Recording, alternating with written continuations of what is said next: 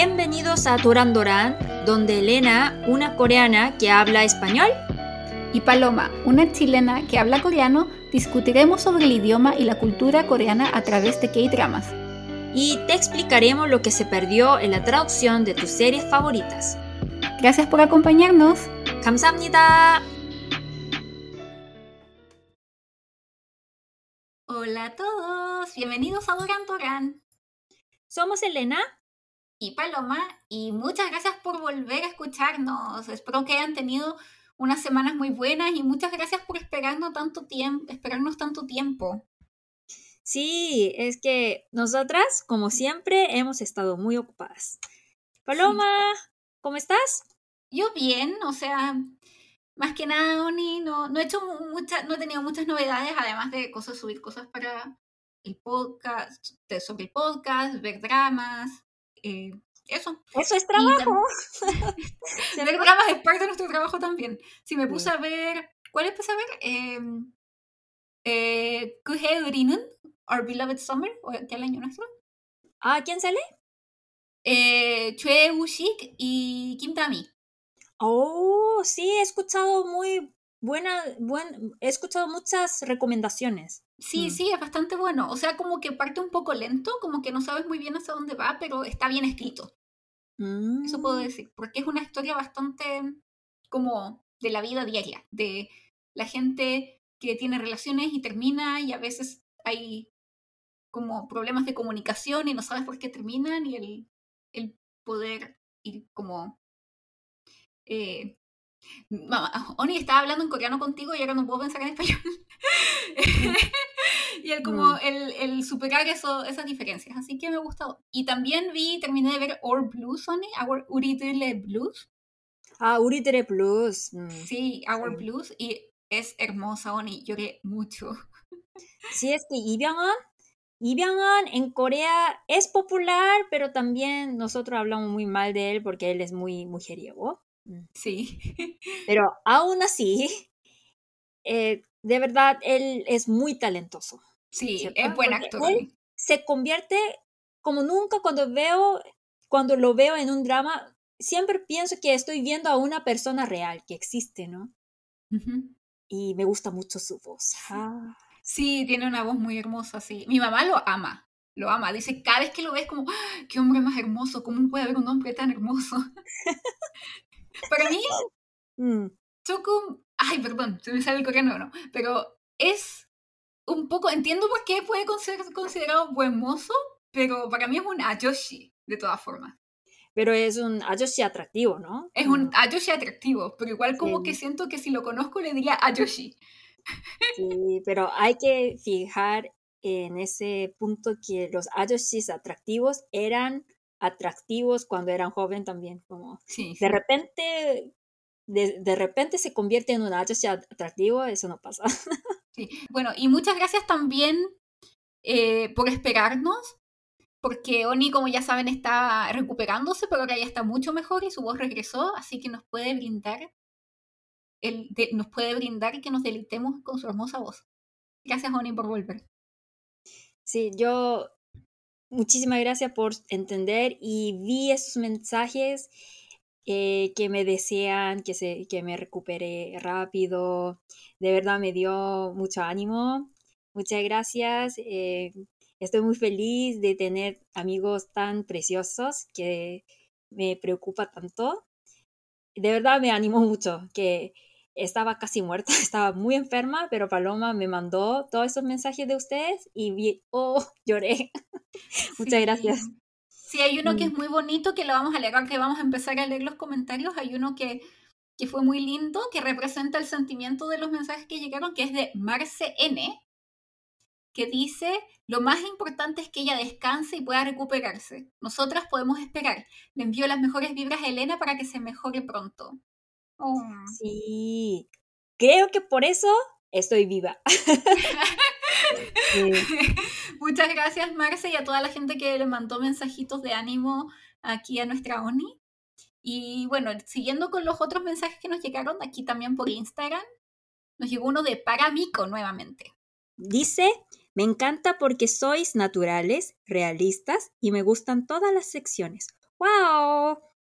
Recomendaciones. Avisar con tiempo de cuál será la siguiente serie a comentar para verla con antelación. Espero como loca el siguiente podcast. Uh. sí. Ah, sí. Estoy.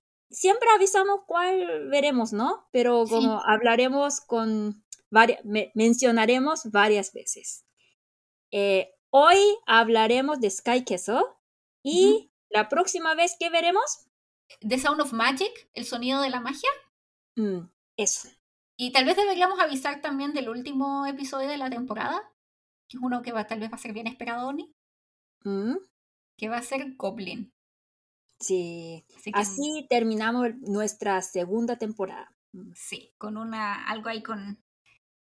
algo fuerte. Sí, lloramos. Llorando todo el podcast. sí. Y en Twitter también llegó muchos mensajes. Mm. Oh, es muy fiel eh, nuestro amigue. Her name is Taquito. Dice, después de un largo día de tomar clases y luego trabajar, me he dado el tiempo de relajarme un rato escuchando Doran Doran KR y ando en modo Mike Wabowski cuando he escuchado Her Name is Taquito. ¡Ah! Me ha sacado una sonrisa. ¡Qué lindas amigas! Corea dramáticas. Sí que sí. Eh, corazoncito. Mm. Sí. Me alegro que este podcast pueda ser un relajo para ustedes. Mm. Sí. A veces tal vez nos ponemos muy, muy ñoñas y a veces decimos, oh, les interesará esto, pero muchas gracias por todos los mensajes en donde nos dicen que sí les interesan las cosas ñoñas que hablamos. Sí, porque usted tiene que saber que para preparar el contenido de hoy, nuestra señora doctorada Paloma leyó una tesis relacionada con el tema. Entonces yo le dije, bueno, yo, yo ya sabía que Paloma era ñoña, pero como cada vez está siendo más ñoña, por favor, señora, ¿qué, qué pasó?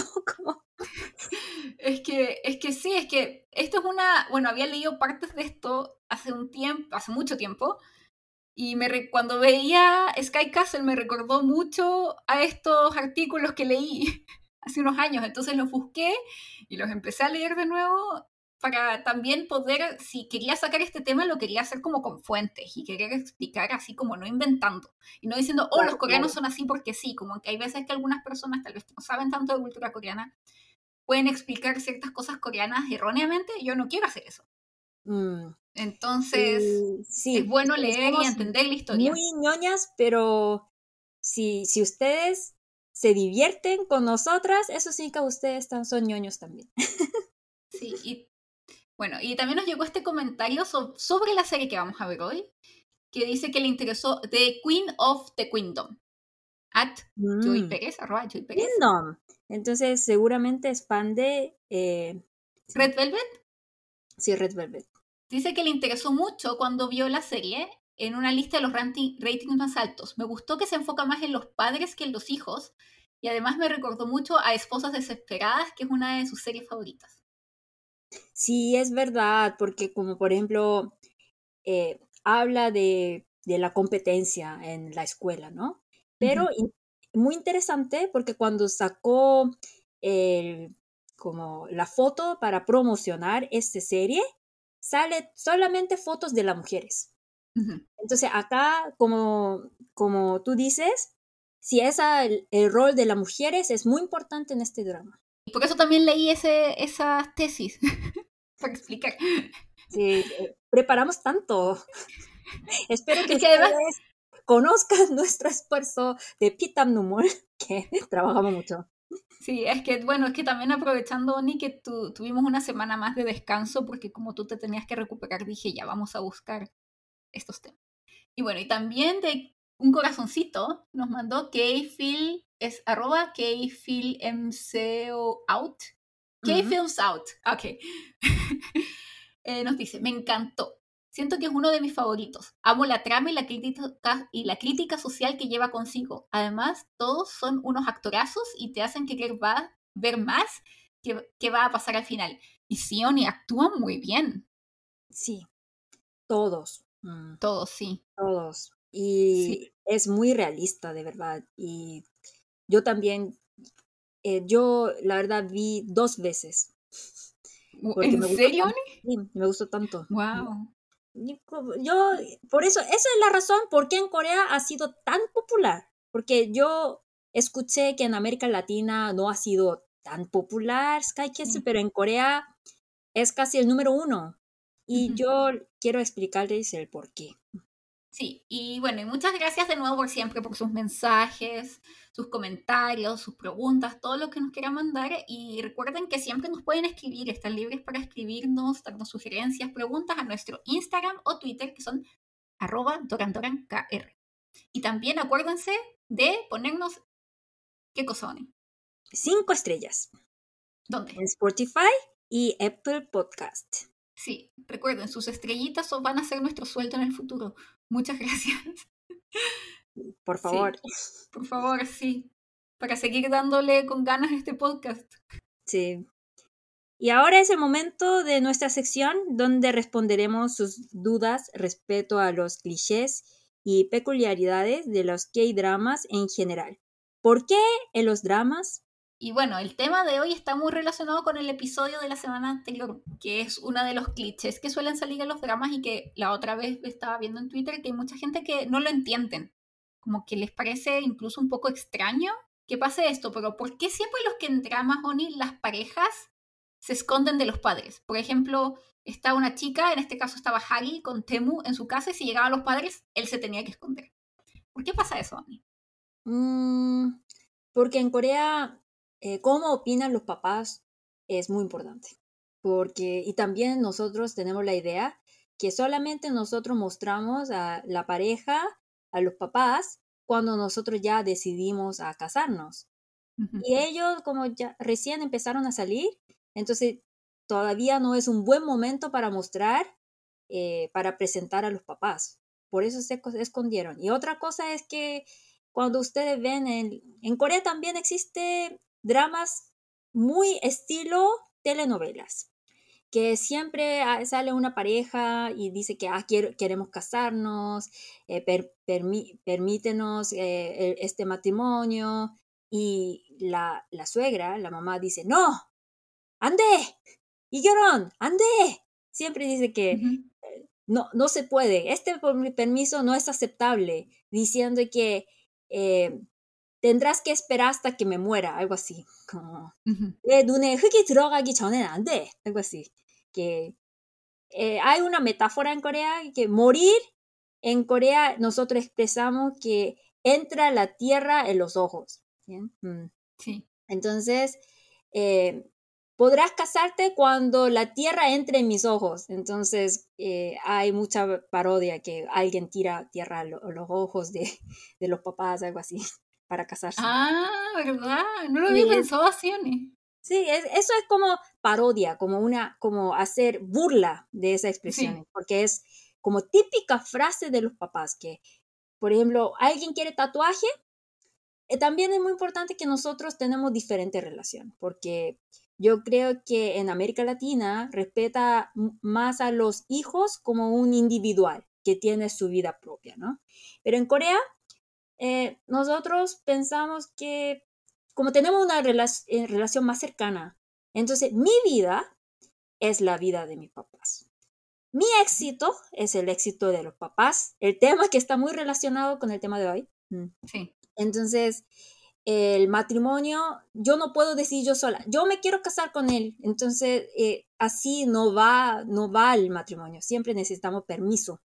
De hecho, eh, como tú dices, Oni, como que las, también en Corea las relaciones se toman muy en serio. O sea, uno si tiene una relación con alguien, por ejemplo, un novio, un pololo, si te lo, se los presentas a los padres, como que para los padres también eso implica elaborar una relación con él como si fuera un hijo, incluso si es que no se fueran a casar. Entonces es como un poco un peso presentarle a los padres un novio si es que no te vas a casar con él porque es una relación que de todas formas van a tener que terminar y eso significa como todo el dolor o todas las dificultades de tener que, por un lado, tener que preocuparse de esta relación y después si terminan el tener que lidiar con el término de esta relación. Sí, es cierto.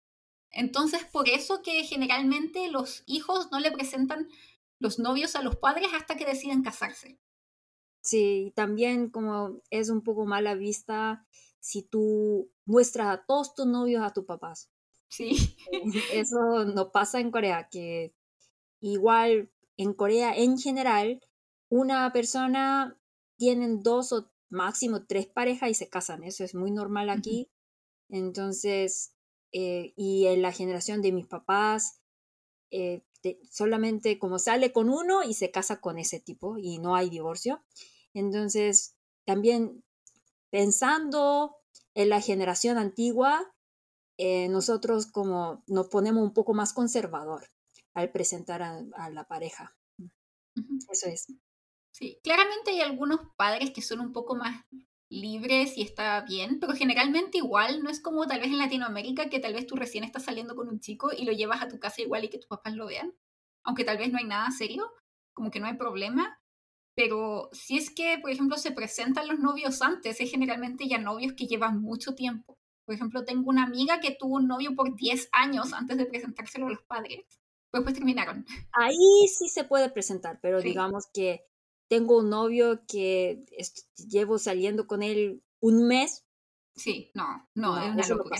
No, nunca O por ejemplo, tengo una amiga que se va a casar ahora y lleva como cuatro, tres o cuatro años con su novio y sus papás no sabían que tenía novio. Y ella llegó y les dijo un día a los papás, papás, ¿saben que me voy a casar? Y los papás quedaron en shock, como siempre, porque no sabía que tenía novio, porque es normal, como muy común que no se mencione hasta que ya está seguro que esta persona es algo muy serio. Mm, y también esa cosa que cómo opinan los papás es muy importante aquí. Entonces, si no le gustan a los papás y yo sigo saliendo con ese tipo, eso significa que como no me importa, no me importan ustedes, algo así, ¿entiendes? Entonces, eh, por ejemplo, yo también tengo que saber si de verdad yo amo a esa persona, ¿no? Entonces, si yo estoy muy segura de mi sentimiento y yo creo que esa persona es una persona presentable, entonces ahí le muestro. Exactamente. Eso, y tampoco como yo no quiero todos esos dramas, eh, quiero que todo salga bien, entonces antes de presentarme yo misma necesito saber bien de ese tipo. Por eso ya lo conozco muy bien y quiero casarme, entonces lo presento. Y de la misma forma, si los papás no están de acuerdo del matrimonio, no va a ver a ese tipo. Sí. No, de hecho, por ejemplo, en el caso de esta amiga, cuando su novio se dio cuenta que él se quería casar con ella, esto por si acaso hace años, si llevan tres años, esto fue como hace dos años. El primero se la presentó a sus abuelos, así como casualmente, como para ver cómo sus abuelos reaccionaban, para después saber más o menos cómo sus papás iban a reaccionar, pero es algo que es como que yo cuando me contó, oh, conocí a los abueos de mi dije, ya te vas a casar. Como que yo ya sabía que a eso iba, porque si es que ya te presentaron a alguien de la familia, que no sea el hermano, sino como ya un abuelo, un tío, es porque quieren como de verdad un futuro contigo. Entonces ahora entiende, ¿no? Presentar a los papás en Corea tiene otro significado, que tengo el plan de matrimonio. Entonces, si tú no estás en esa etapa, obvio, nunca lo, lo muestras. Y en este caso sea tampoco como, bueno, en el episodio anterior, Hagi y Temu llevaban cuánto, ¿un mes? Sí. entonces, no, es como, no, no, no, no. Sí, o sea, si les presentas a tus papás, a tu novio de, su, de un mes, tus papás te van a matar. Porque es como, primero estás queriendo decir que te quieres casar con un hombre que apenas conoces. Que no conoces muy bien, entonces. Sí. ¿Qué? ¿Qué? ¿Estás loca? Pasa eso, ¿no? Bueno, entonces así terminamos. Y eh, vamos a hablar de la serie de hoy, Sky Castle. Yo amo, yo amo esta serie. Mm. Yo la amé, Oni. Al principio me costó engancharme, pero ya después de que llegué como al capítulo 5 o 6, como que no pude parar. Es que es muy coreano. Sí, muy coreano. sí. Y no, y es como, no pude parar, Oni. Y lo otro es que como yo no sabía mucho de esta serie, yo sabía que en Corea había sido muy popular, Súper. Porque, sí, de hecho es una de las series más populares de todos los tiempos. Estuvo al aire entre 2018 y 2019 y tuvo un rating, o sea, una audiencia del 24.6%, o sea, un cuarto del país estaba ahí viendo esa serie. Yo la vi dos veces. Llorando. Llorando. Sí, porque eh, lo entiendo. Y mm. no y no eh, sabía eso. Pero, y sabía que se trataba de la educación, porque además encima por el nombre, que ya lo vamos a explicar, y dije, ah, ya se trata de esto. Pero no sabía todo lo que pasaba y estaba así como en shock. Estaba como, ¿pero qué está pasando? Sí. Sí, es muy difícil describir el género de esta serie porque es una sátira, pero también tiene misterio, humor negro y drama, principalmente drama familiar. Y bueno, ustedes como tal, vez no saben, pero está escrita por Yoo Hyun Mi y fue dirigida por Cho Hyun Tak. Y no sé si tendrán otras obras, no revisé eso. Pero incluso si no las tuvieran, no necesitas más. Sky Castle tiene todo. ¿O no, Ni? Tiene... Sí, eh, eh, de verdad que yo puedo decir que es la más famosa. Sí, y porque incluso tal vez el mundo de los casados tuvo mejor rating, pero yo creo que en el inconsciente coreano esta serie quedó como más marcada, como que siento que es una serie de la que se habló mucho más. Y se habló sí, porque como habla de las cosas que todos los coreanos vivieron. Entonces, y eso de, de Pubu ese qué, es, eso es interesante, pero, pero es como interesante porque no es nuestra historia.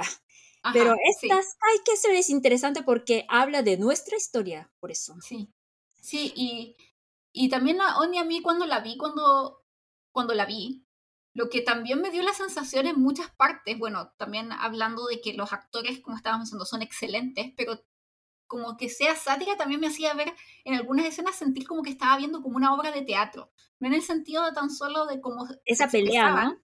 Sí, esas peleas, en especial el, el profesor Cha. Sí, el profesor, la casa del profesor Cha es muy como estilo teatro, ¿no? Mm. Sí, y como él actuaba en algunas escenas como de, hasta el punto entonces me hacía sentir como, como que yo estaba ahí, viéndolo como en un teatro, como estaba, me sentía no sé si más conectada, pero como, lo sentía como, no había una pantalla entre él y yo. Sí, eso. Sí. No es, no es una típica serie, que gira en torno a un romance. Mm, es verdad.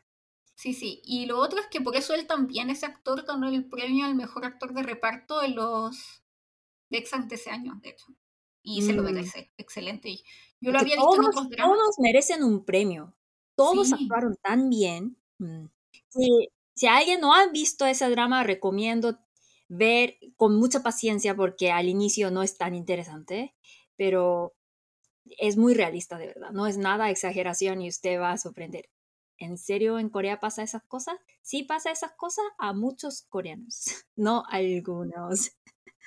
A mí también. Es súper interesante porque uno dice ya, es sátira, entonces es como una exageración de la realidad, pero cuando uno piensa en la realidad no es tan distante tampoco, como las cosas que estábamos hablando un poco antes de empezar a grabar. Es, es algo como, porque una tragedia con distancia parece sátira. Es algo. es, es, mi historia y yo puedo hablar eh, así como tan frío porque ya hace mucho que me gradué, pero yo también sufrí mucho cuando era pequeña. Mm.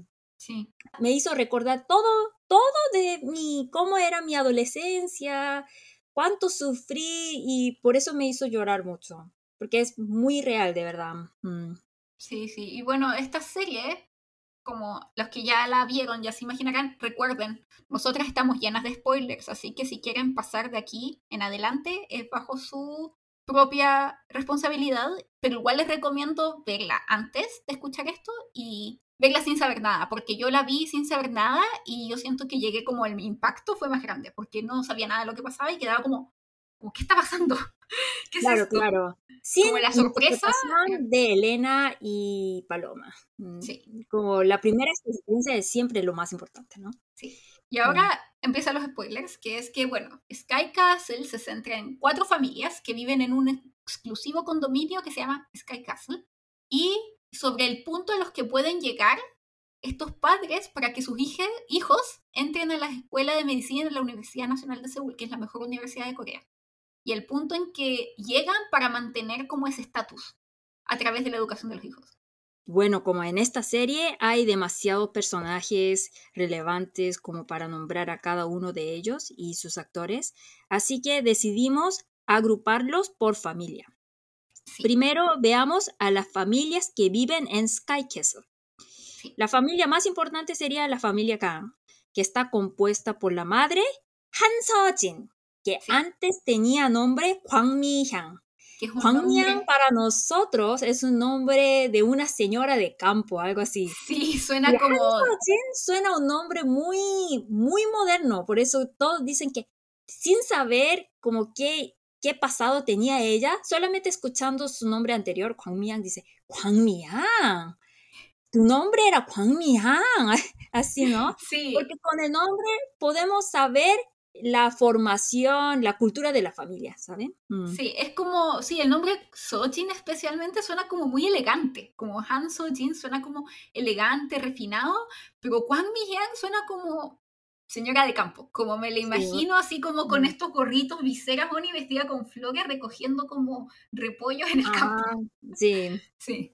Y el padre Kang Jun-sang, que es médico cirujano y tiene dos hijas. La primera, Yeso, que es, una, que es la chica más importante de esta serie, y la menor, Yevin.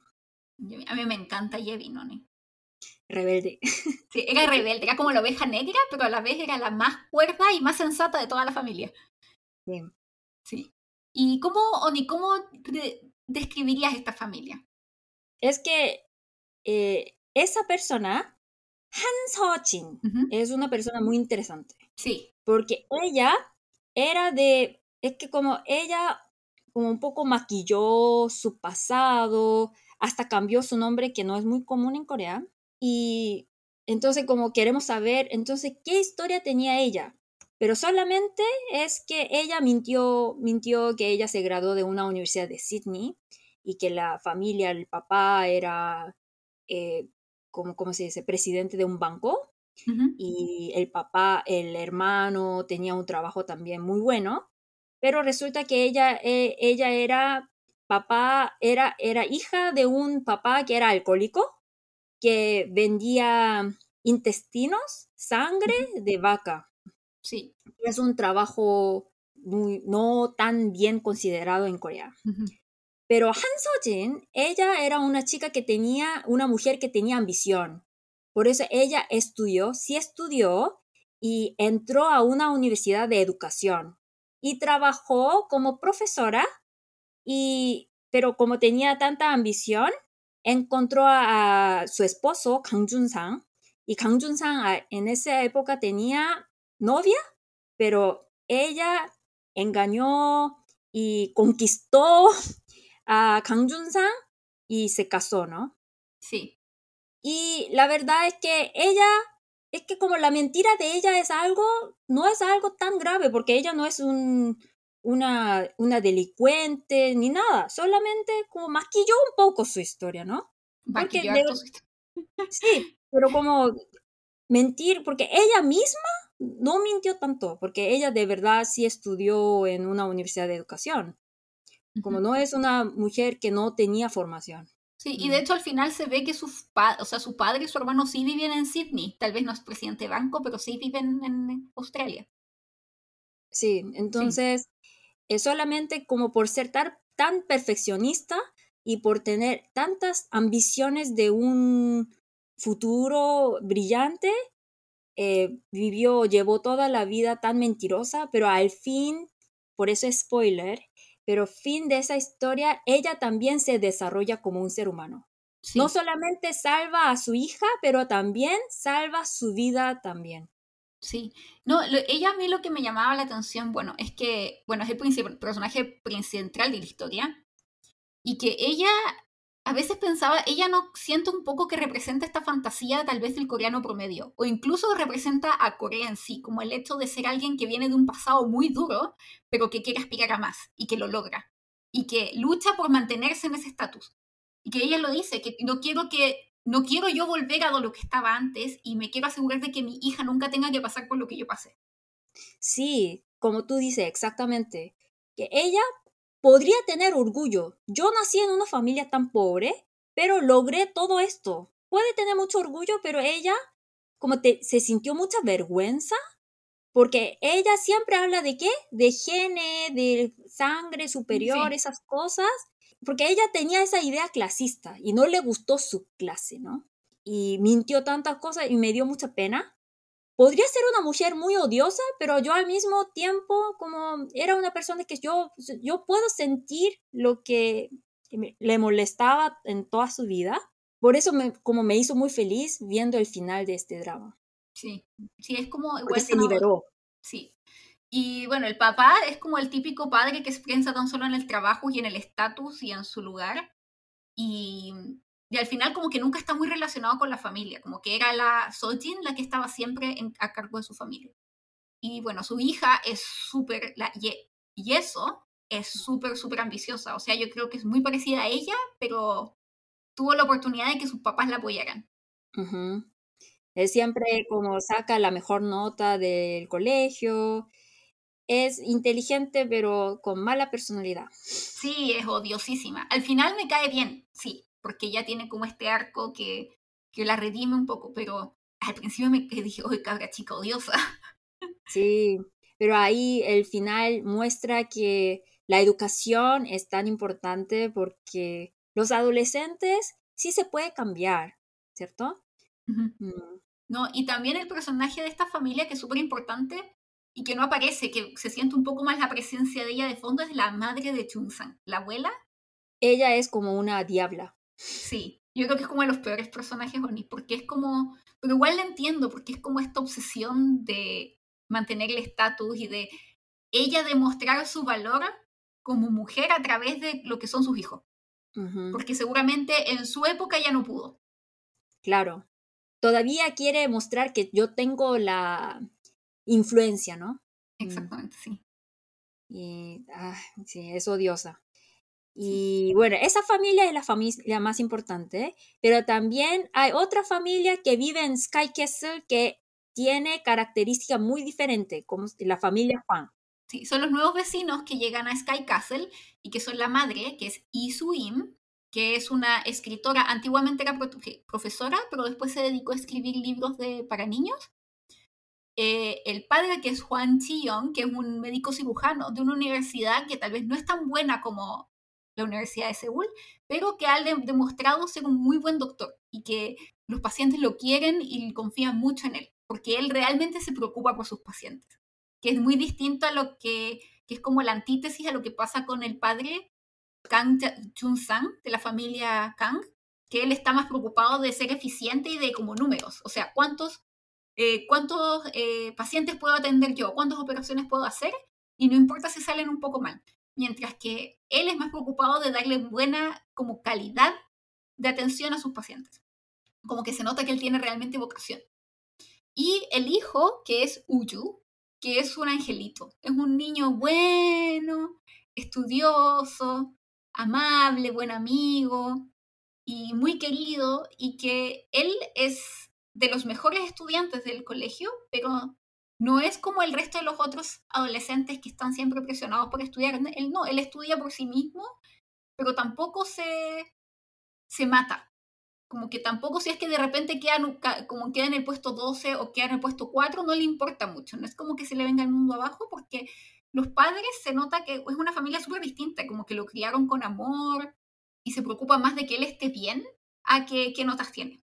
Y se puede notar mucho esta diferencia, como cuando tú entras a la casa de ellos, que es nueva, o sea, a la casa de nueva de ellos, y que está lleno de plantas, y que ella jardinea, y que es mucho más sencilla, y que va a comprar en el mercado, y que no tienen esta aspiración de ser como de elite ni nada. Como que es una familia mucho más normal. Y de hecho, él, el padre estuvo en un orfanato, y ella lo, era la hija de los dueños del orfanato y ella también conoció de pequeña a Sojin, a Han Sojin, cuando ella era Kwak Mi-hyun, y la reconoce. Y es, esa relación es muy interesante, porque primero, la hija de Han Sojin, y eso, la chica que siempre saca la mejor nota de, del colegio, es rival, está en rivalidad con Uchu. Pero al mismo tiempo, entonces, como están en competencia, pero el problema es que Yeso está enamorada de Uyu, del hijo. Y eso es la relación entre los dos, pero las mamás de ellos, las mamás de ellos eran ex amigas y ahora son más enemigas. Sí. Y Seojin siempre tiene miedo si, ah, como que de que Isuim eh, revele su pasado, Sí. ¿no? Su secreto, que ella era Kwangmian antes. Ujú. Y también los papás son rivales, ¿no? Entonces, eh, la familia Juan y la familia Kang, esas dos familias, como están más pegadas, Sí, ¿no? son Que como- todo- como que son rivales. Son rivales porque los papás también son rivales, como son rivales en el hospital también. eh, las mamás son enemigas, los papás son eh, rivales y los hijos son rivales. Pero es que eso es la- lo interesante, porque para la familia Kang ellos son rivales, pero para la familia Juan no son rivales. Como que la familia Juan no piensa en la idea no le de- importa. no le importa, no piensan en competencia. A Uyu no le interesa, él no siente que compita con Yeso, pero a Yeso sí. Y a la familia de ella sí, como que para ellos todo es competencia. Sí. Y hay otra familia, la familia U. La madre se llama Jinjini y el padre se llama Uyang-woo, que es médico cirujano. Y eso es interesante que también en Corea es muy importante el pituto, mm, la conexión. Y eh, Uyang-woo trabaja, eso, esas tres familias, todos los papás trabajan en el mismo hospital. Y claro que ahí también eh, todos quieren subir, ¿no? Entonces ese Uyang-woo, con el apoyo de Kang Jun-sang, quiere subir. Mm. Sí. Entonces, siempre es muy chistoso ver la conversación entre Jinjini y Uyang-woo. ¿Quién va a tener más poder? ¿Cierto? Sí. Eh, ¿El Kang o el Juan? ¿Cierto? Y ahí tiene un hijo, Suhan, es hijo único, Suhan. Y es chistoso porque el nombre es Usuhan con el apellido, Usuhan. Y Ah, Usuhan en coreano significa sobresaliente. Pero el hijo nunca saca nota sobresaliente. Por eso como la mamá siempre dice que un día lo regaña, que, que tú eres un tonto, entonces el chico sale de casa y, y la mamá se arrepiente y dice que no, para mí tú eres lo más importante, no me importa tanto la nota. Y entre toda la familia, la familia U es más humana. Sí, ¿no? es más normal, como que tienen una familia mucho más de cariño y como de se siente se como, ve el amor. como el amor en esa casa, a pesar de que tienen sus problemas y son medios hipócritas y como doble cara en el sentido de que, pero tampoco les resulta mucho porque son una familia muy como simple, como que si mienten se les nota en la cara que mienten. Sí, entonces ellos, ellos es el humor de la serie, Sí, ¿no? es como el humor. Cuando sale, Jinjin, Jinjin. Y se nota que se quieren, porque por ejemplo es muy distinto lo que pasa en esta familia como lo que pasa con la familia Kang, en donde el matrimonio duermen en camas separadas, o en la familia Cha también, duermen en camas separadas y casi Mm. nunca se tocan, pero ellos como que ella siempre le está haciendo masajes a su marido, y están en la cama, y ella Mm. regalonea a su hijo y lo abraza, y regalonean, como decimos en Chile, y son mucho más expresivos en respecto al amor que tienen. Entonces es una familia mucho más normal y yo también por eso creo que el cambio de ellos fue mucho más rápido, porque ellos fueron como la primera familia, una de las primeras familias que se dio cuenta es como, ah, sí, como para qué estamos compitiendo tanto, por qué queremos tener tanto como este estatus.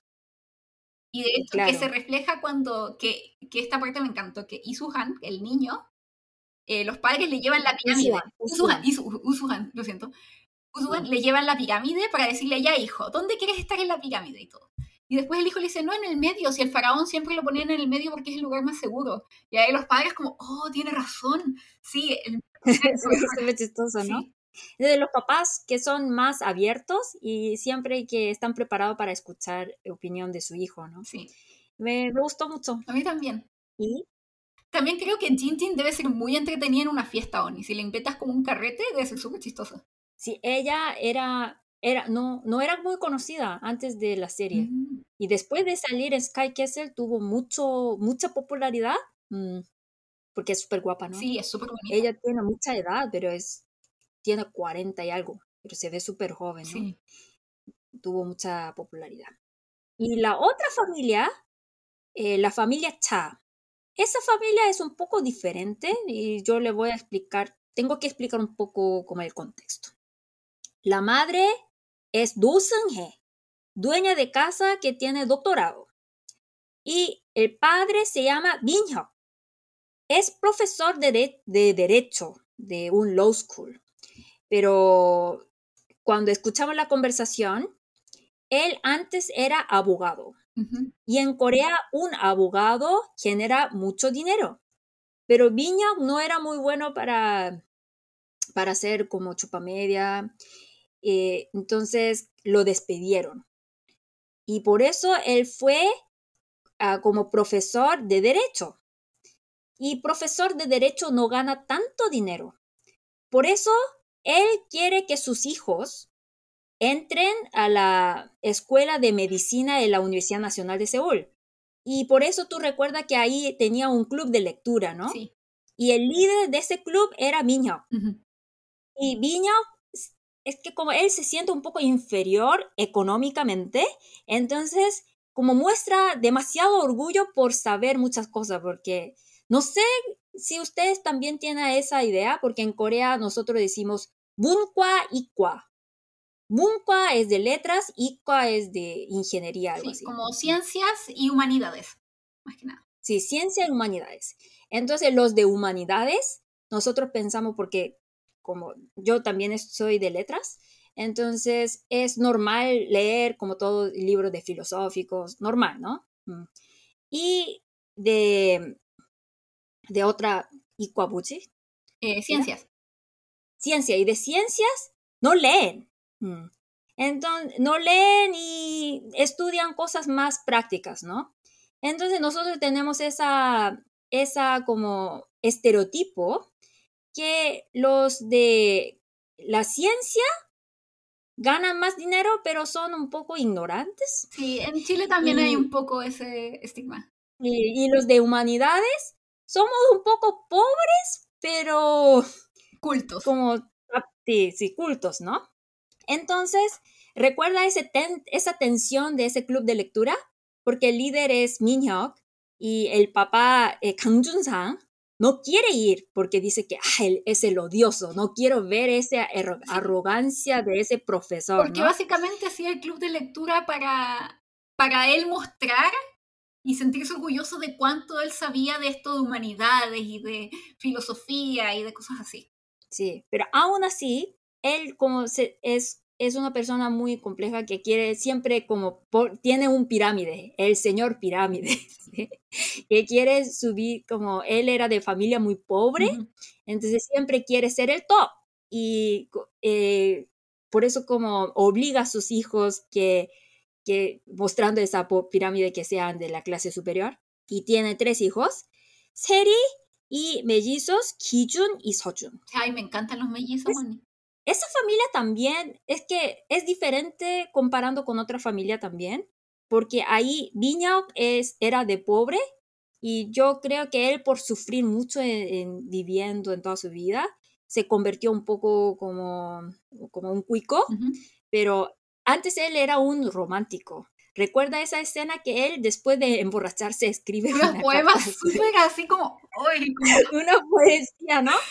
Esto es muy, ah, por eso, ese señor de verdad es de humanidad. Sí. Los hombres de la humanidad escriben poesías. En Corea también, los chicos de letras, claro, como yo estudié literatura, entonces mi, como cuando salía con, los, con mis compañeros, recuerdo que siempre recibía cartas como una poesía. Sí, lo que pasa es que es una familia súper interesante porque Sunye, mm. que es mi personaje favorito, yo la amo. Yo quiero ser como ella cuando grande, aunque ya soy grande, pero... Eh, porque, un poquito más grande. Un poquito más grande, sí.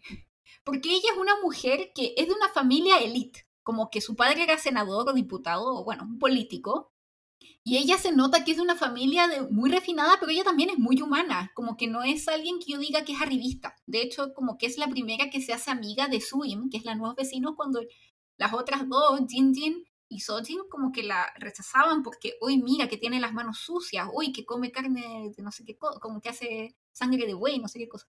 Y ella no, como que ella me lo mira, si la gente que jardinea hace esto, es mucho más aterrizada porque se mm, nota que es realmente culta, se nota que es una persona que realmente es, yo creo que es el personaje más inteligente de la serie. Sí, claro, porque Jinjin, Jinjin dice que era Iljin, Sí. Ilchin, ya estudiamos esa palabra en, en la primera temporada, ¿no? Sí. Cuando vimos todos estamos muertos. Ilchin.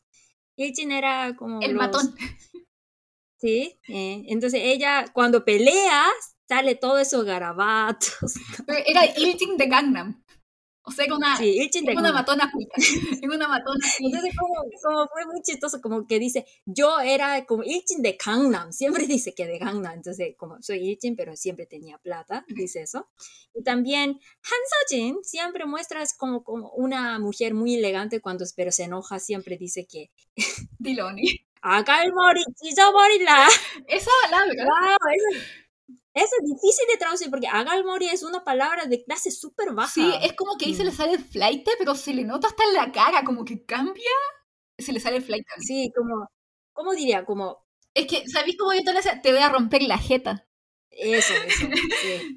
Entonces, eh, la verdad es que ellos, ellas son amigas por eso, porque Sí. tienen el mismo nivel, pero como Dosunye es la culta, Isuin también, eh, por eso son súper amigas. Sí, como que. Y no son ese, se trata que es una persona como muy humana, como que ella sabe y ha estudiado, pero no es como el padre Minhyuk, que es muy como que cuadrado de cierta forma. Como que él estudió y tiene mucho contenido, pero como que no lo integra y dice, ah, esto es mejor para mis hijos. Sí, Sino que ella como que realmente considera como aspectos psicológicos y todo. Se nota que, que es muy, muy inteligente. Recuerda que como el niño es una persona muy atractiva, porque antes, tú recuerdas que eh, Sojin Ujú. hizo, dio una fiesta para celebrar todo, para agradecer eh, todo el trabajo de la mamá de Youngjae, ¿no? Sí. Y ahí él baila waltz. Waltz se considera una danza muy elegante, ¿no? Pero después de saber que su hija, su primera hija, Seri, él pens- pensaba que Seri era estudiante de Harvard, pero no era. Él, él mintió a su papá para no, como para que no Para no decepcionarlo. ¿no? Sí. Sí, para no decepcionarlo. Y después él se entera que Seri está trabajando en un club, en una discoteca, entonces aprende cómo bailar y baila con Seri, ¿no? Sí. Y oh, me pareció muy lindo esa A escena. mí también me pareció lindo como que se ablandó él, como que se dio cuenta como del valor, como más de, la, de cuál es el verda- el verdadero valor de la familia y el amor y todas estas cosas que están en Munqua, como en las humanidades, que él las tenía en el fondo de su corazón, pero se habían hecho piedra ahí adentro. Y después de, de, de emborracharse, sacó toda esa Es que yo igual. Sí, es que yo igual lo entiendo. O sea, me parece Mm. un poco ridículo como él es, pero igual lo entiendo desde su visión de mundo, en donde él, por el, él de una familia muy pobre, por su esfuerzo, cuando, como él decía, yo comía una vez a la semana, igual podía estudiar. Como que él lo Sí. logró. Y cree que Mm. todo el mundo puede hacer lo mismo que él. Y Mm. hoy en día también, cuando no está la necesidad de que te mueras de hambre. Entonces quiere que sus hijos pasen por lo mismo que él para que logren el éxito. Y es como, señor, no. Eso es otro contexto histórico. Esa es su historia. Sí. Sus hijos no tienen que pasar por eso. Hay mejores formas. Y que eso es como lo que trae, trata de mostrarle Sunye, su esposa. Y yo creo que por eso los coreanos vieron, como ese, esa serie tuvo mucho éxito, y hasta el final, es que fue, fue, muy, fue muy interesante porque cuando, estaba, cuando estaba, se estaba acercando el final, el porcentaje de rating subió más. ¿Por qué? La verdad es que esta cuestión es cuestión de todos los coreanos, que en la sociedad coreana es muy competitiva y de verdad sería correcto vivir en este ritmo, que yo muchas veces no estoy de acuerdo con esos valores. Entonces los coreanos, yo creo que muchos coreanos viendo esta serie querían tener una respuesta. Y de Mm. hecho, es como, ese es el conflicto, como que yo siento que el conflicto que se muestra en la familia Cha es como el conflicto de toda la serie, es como esta necesidad de competir y ser el mejor o la necesidad como de vivir en una sociedad que sea más como que acepte y una sociedad más empática y más dulce. Porque no es una exageración, de verdad, porque en Corea el nivel de competencia es muy alto, entonces, como ser solamente un buen estudiante no es suficiente. acá. De verdad, te tienes que sacrificar, dormir cuatro horas, no tener amistad. Que eso es importante, que no te permite tener eso, como tienes que aguantar toda esa humildad. Y claro, si ganas algo, pierdes algo. Entonces, ahí Kim Joo-young te dice, eh, mamá, señora, ¿va a aceptar todo, todo lo que va a pasar? Dice, muchas veces pregunta eso, ¿no? Sí. Y, y yo, ¿verdad? Cuando escuché esa pregunta, yo sentí como una pregunta a mí. Porque la verdad es que todos nosotros vivimos en un mundo de competencia, pero en Corea es un nivel muy como exagerado, ¿no? Sí. ¿Tú cómo sentiste, Paloma, viviendo en Corea? Sí, se nota. O sea, igual eh, es distinto porque yo estuve en Hack, que es en como, ¿cómo se dice? Como en el posgrado. Sí, Entonces ahí como que la, el Dehawon, eh, en el posgrado ya la, el, un poco, como que hay gente que ya está ahí porque como que ya llegó ahí, a ese punto. Entonces hay un poco más de relajo y no se siente tanta competencia, pero se nota que están muy acostumbrados a competir, porque tal vez les cuesta un poco más el, el ritmo del de Japón, en ese sentido. Y además que yo también estuvimos, Oni, yo estuve en Koreode, en Corea, en Universidad de Corea, Korea University, en donde ahí yo creo que de las tres universidades más competitivas es la menos que compiten entre ellos cuando ya están dentro, porque tienen como, tal vez esto Oni es como un poco un bias, como un poco muy, poco objetivo, como hablábamos la otra vez, pero la gente como de esta universidad es como más de campo, es como más sencillo. De verdad, de verdad, yo vi uh, cifra. ¿De dónde eres? Y la, los de la Universidad de Corea son de campo, muchos son de campo.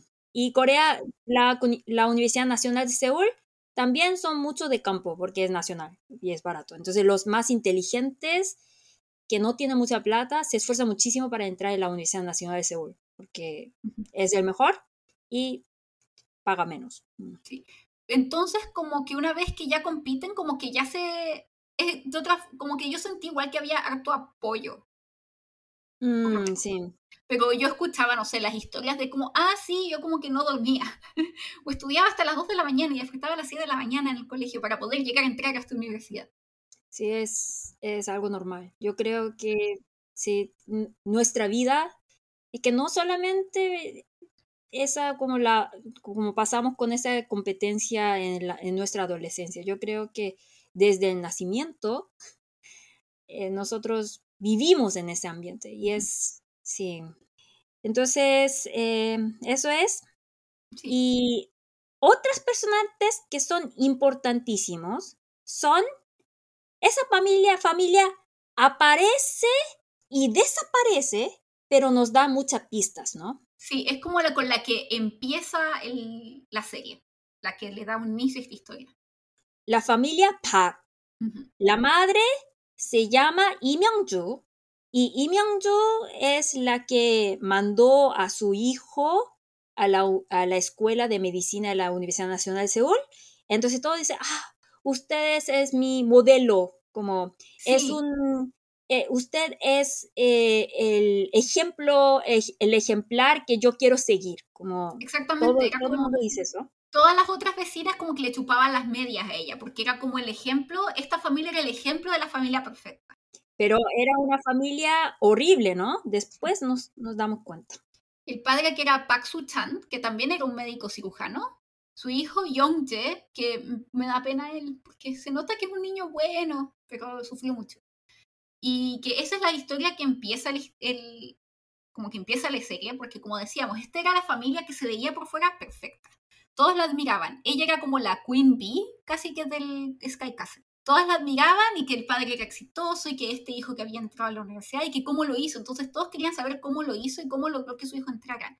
Y cuando te enteras qué es lo que pasó, te das cuenta que esta familia no era nada de lo que parecía y que por dentro había mucha violencia, mucho sufrimiento, mucho maltrato y que todo era como... No había amor. No había amor. O sea, yo creo que sí había algo de amor, pero creo que esta necesidad de que de exigirle al hijo era mucho más grande que el amor. Sí, era amor, pero amor muy errado. Sí, exactamente. Sí, el primer episodio es muy fuerte porque empezamos viendo el suicidio de la madre. Sí. Y nosotros, y por eso, esta serie es muy difícil saber de qué se trata porque parece que está criticando la sociedad, pero al mismo tiempo es como, queremos saber ese secreto, ¿por qué se suicidó? ¿no? y, y ahí siempre aparece una mujer que se llama Kim Joo-young. Sí. Yo creo que Kim Joo-young fue la más popular de toda esta serie. Es que es un personaje excelente, Oni. O sea, es horrible. Pero es horrible, un buen personaje. Pero, como actuó muy bien y también tenemos que saber por qué ella tuvo tanto éxito. Porque la verdad es que todos los coreanos quieren tener éxito.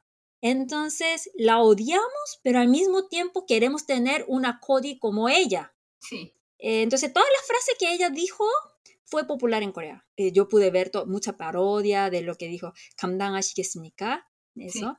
¿Cómo vas a eh, poder tolerarlo? Sí. Y su estilo, su, su peine. es que em, todo, cómo hablaba, cómo se movía, era, era súper intrigante y es un personaje súper oscuro, porque no es tan solo que sea, sí, ya sabemos que es una sátira, pero es alguien que tal vez sí puede existir, como un personaje con una historia así, o como con una mentalidad de ese tipo, tal vez no es mm. tan exagerado, pero yo creo que sí mm. hay gente así. Sí, porque yo de verdad, como tengo un amigo que se graduó de la Universidad Nacional de Seúl, es un ex amigo ya hace muchos años que no hablo con él, pero yo escuché que él tiene el mismo trabajo que Kim Joo-young. Oh. Mm. Entonces no es una persona que nunca puede existir en el mundo. La historia de este Sky Kessler es muy realista, por eso les digo, no es nada de exageración. De verdad he escuchado muchas historias parecidas mm, y de eso quiero hablar. Y también como tiene estilo de telenovela también, la chica Kim Hena. Sí, personaje también súper importante. Que es esta chica que es compañera y es la que compite con Yeso. Ella es también, está como, para ser el número uno, es una chica muy inteligente, que su madre está enferma y ella la cuida y que no tiene padre, porque después van a saber quién es el padre. Pero ella es un personaje que es súper interesante también, porque es una chica que tiene como esta dualidad de ser súper dulce, súper inteligente, pero también es súper, súper fuerte y como súper manipuladora, pero es porque también es su forma de sobrevivir. Sí. Sí. Yo viendo a Jena lloré mucho. Mm. Sí. A mí también me, me, dio pena. Porque también, por ejemplo, ella, ¿puedo decir que se murió? Sí. Ya, sí, ya está, están los spoilers, así que bueno, ella muere. ella muere. Perdón, ella muere. Jena muere. Y cuando está en el hospital, ella mira a su papá, Kang Jun-sang. Ella era, otro spoiler, ella era hija de Kang Jun-sang. Kang Jun-sang tenía novia, le mencioné, ¿no? Tenía novia y esa novia era la mamá de Hena y terminaron los dos y Kang Jun-sang no, sabía la existencia de su hija y ella ni tuvo la oportunidad de decir que yo soy su hija y muere. Entonces como, oh, lloré mucho viendo esa escena que sí. ella... Sí, ah. Y como a mí también me dio mucha pena también como todo la transformación que tiene Junsan después de que se entera que es su hija y que técnicamente murió por culpa de él. Y, que él se empieza a cuestionar toda su vida y se revela contra su madre porque se da cuenta de que su vida es vacía. Y yo me parece una como muy buen giro de como y como también muy bien actuado de como esta desesperación de darte cuenta de, de que tu vida no tiene ningún sentido y que tan solo has hecho todo lo que has, toda tu vida has hecho todo lo que tu madre te dijo, pero no tienes ningún sentido estas cosas que te dijo. Como que no. ¿Para qué tener éxito si al final perdí a mi hija? Sí, yo también. Por eso ese drama es un drama. Yo, les, yo ya les dije que como nosotros, todos los coreanos vivieron la misma cosa del drama. Porque cuando somos, somos adolescentes, eh, somos jóvenes, sin pensar de verdad tener tiempo de pensar qué es lo que de verdad yo quiero. Eh, nosotros vamos a la, a la mejor universidad que pueda porque tenemos miedo. Si no entro a una universidad de buen título, mi vida será un fracaso, ¿no? Y después de entrar en la universidad, nosotros ahí empezamos otra competencia que tenemos que, tenemos que conseguir un buen trabajo, ¿no? Entonces ahí empezamos a preparar todo esos como certificados, los de coreanos tienen titulitis muy grave, entonces todos esos certificados, como hacemos internship, hacemos muchísimas cosas para ser un buen candidato del trabajo. Y después también hay otra competencia que se llama matrimonio. Eh, todo es como una competencia, ¿no? Pero, y también en Corea nosotros pensamos que la edad es súper importante. Mm. Entonces, eh, todos nosotros queremos hacer rápido, pero pensando en algo rápido, perdemos mucho, de verdad estoy yendo a una dirección correcta. Sí. Y yo creo que muchos coreanos, porque todo el mundo está, como veo que, ah, como todos mis amigos están, en, están como trabajando, están estudiando mucho, entonces es un poco difícil yo decidir de dejar todo eso, ¿no? Sí. Mm. Pero al mismo tiempo yo, yo estoy un poco insegura, ¿de verdad? ¿Es, es, es algo que yo quiero? Entonces, eso es el secreto del éxito de Sky porque todos nosotros éramos tan inseguros, por eso queríamos buscar la respuesta viendo esa, esa serie. Sí, y eh, yo creo que este personaje también representa mucho eso, en el sentido de que él se da cuenta de cómo, y le dice a la madre, mira, yo fui a las mejores universidades, pero no sé realmente cómo vivir mi, mi vida. ¿Cómo, qué hago cuando me presento ante problemas de la vida como este? Puedo resolver problemas como académicos, pero este, esto no lo puedo resolver porque se da cuenta que realmente no ha vivido, lo único que ha hecho es estudiado. Y que eso es una pregunta que también la presenta Uchu, que es como, ¿cómo tal vez he estado toda mi vida estudiando o qué tanto puedo aprender de los libros si realmente no he vivido. Y él toma la decisión de dejar de estudiar y eso es una decisión que no nunca es fácil para un coreano, porque en Corea eh, más del 90% de la población va a la universidad. Sí. Porque ahí también hay, en, en, el, en el drama también aparece en una escena el profesor dice que si tú no, entras en una buena universidad, nadie te va a tratar bien. Nadie te va a tratar como un ser humano. ¿Recuerdas esa escena? Sí, sí, al final. Es que de verdad yo escuché, yo escuché la misma, la misma frase muchas veces en mi vida. Sí. Eh, y los coreanos piensan que ah, es que como para ser bien tratado, para ser aceptado a esta sociedad necesito un título universitario, así pensamos. Entonces, la verdad es que no es solamente para, para como ser muy ambicioso, es algo más cosa de sobrevivir. Por eso estamos en, un, en, en esa carrera así. Pero ese, ese drama estás como preguntándonos, ¿de verdad estás feliz?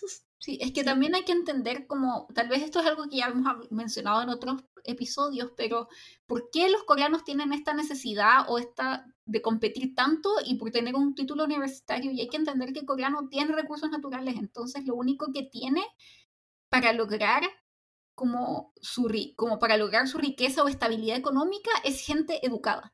Sí. Entonces es por eso que tal vez sí suena horrible que te digan no te van a considerar humano si es que no tienes un título, pero realmente, estoy, yo creo que eso está mal, que está mal que se diga eso, pero me pregunto, o sea, si lo cuestiono de por qué viene eso, y es porque si es que no tienes un título universitario, básicamente es la idea de que no tienes nada que darle al resto de la sociedad. No puede conseguir un trabajo normal. Y también es influencia del confucianismo, porque en el confucianismo dice que una persona que leyó muchos libros es un ser humano mejor. También dice eso. Entonces ahí, para, en, en Joseon, en la dinastía Joseon, nosotros vemos que para elegir un, un, un ¿cómo se dice? Ay, un Ah, un trabajador público. Sí, un trabajador público eh, necesita pasar un examen y para pasar ese examen tiene que estudiar años, años, como más de 10 años así, ¿no? Entonces, eh, esa influencia que nosotros pensamos, una persona que solamente tiene plata no puede tener respeto, recibir el respeto de la sociedad. En Corea, por lo menos, por ejemplo, una persona que tuvo mucho éxito por vender drogas, por ejemplo, digamos, nunca nunca, nunca puede tener eh, respeto de la sociedad. Y una persona que digamos que es una actriz, eh, es muy famosa, pero tiene educación muy baja, tampoco. Sí. No, no es mi idea, como los coreanos piensan así. Sí, la idea es como tener, de hecho la misma actriz que hizo a Isuin, ella mencionó de que ella empezó a trabajar como actriz después de haber salido del colegio. Entonces no entró inmediatamente a la universidad y ella se sentía muy avergonzada de tan solo de haber tenido no tener un título universitario y por eso, de hecho, eh, ella volvió, a, entró a la universidad mucho después porque se sentía avergonzada, a pesar de que era una actriz famosa. Sí. Y ahora, yendo ya como un poco más en, en profundidad hacia los temas de esta serie que presentan. Mm. Primero, yo creo que es súper importante explicar por qué esta serie se llama Sky Castle. ¿Qué significa Sky de por sí? Sky es, en eh, nosotros la verdad es una palabra que nosotros usamos. Primero, Sky Castle eh, es un típico nombre que puede ser un nombre de apartamento de Corea. Porque, por ejemplo, el apartamento donde yo vivo se llama Lake Palace. Sí. Tiene un nombre ridículo. No es Palace, no es palacio. Es un apartamento normal. Pero muchos coreanos tienen la idea que si pone un nombre inglés, parece más bacán, entonces siempre pone nombre ridículo. Como yo tengo una amiga que vive en un apartamento que se llama Young and Rich. Sí, pero todo como bien, bien cursi. Ah, sí, Young and Rich. Que, que, de verdad, como parece como bacán, por eso resulta más flight, ¿no? Como Young and Rich. Como yo no podría decir, me dará mucha vergüenza decir, yo vivo en un apartamento Young and Rich. Entonces, típico nombre que pone cualquier nombre que parezca algo elegante, queso. Y eso es la primera impresión. Y segundo, el significado de sky. Sky es de S de Seoul National University, K de Korea University, Y de Yonsei University, que son las tres universidades las mejores de Corea. Que es la Universidad Nacional de Seúl, la Universidad de Corea y la Universidad Yonsei. Y significa el elitismo de, en Corea. es que es... un país bien raro que todo el mundo quiere ser élite. Sí. Es que no todo, no, no es algo muy común porque yo en Chile, como, porque no, no existe tantas personas que presumen, ah, yo me gusta leer libros. No, no, ¿cierto?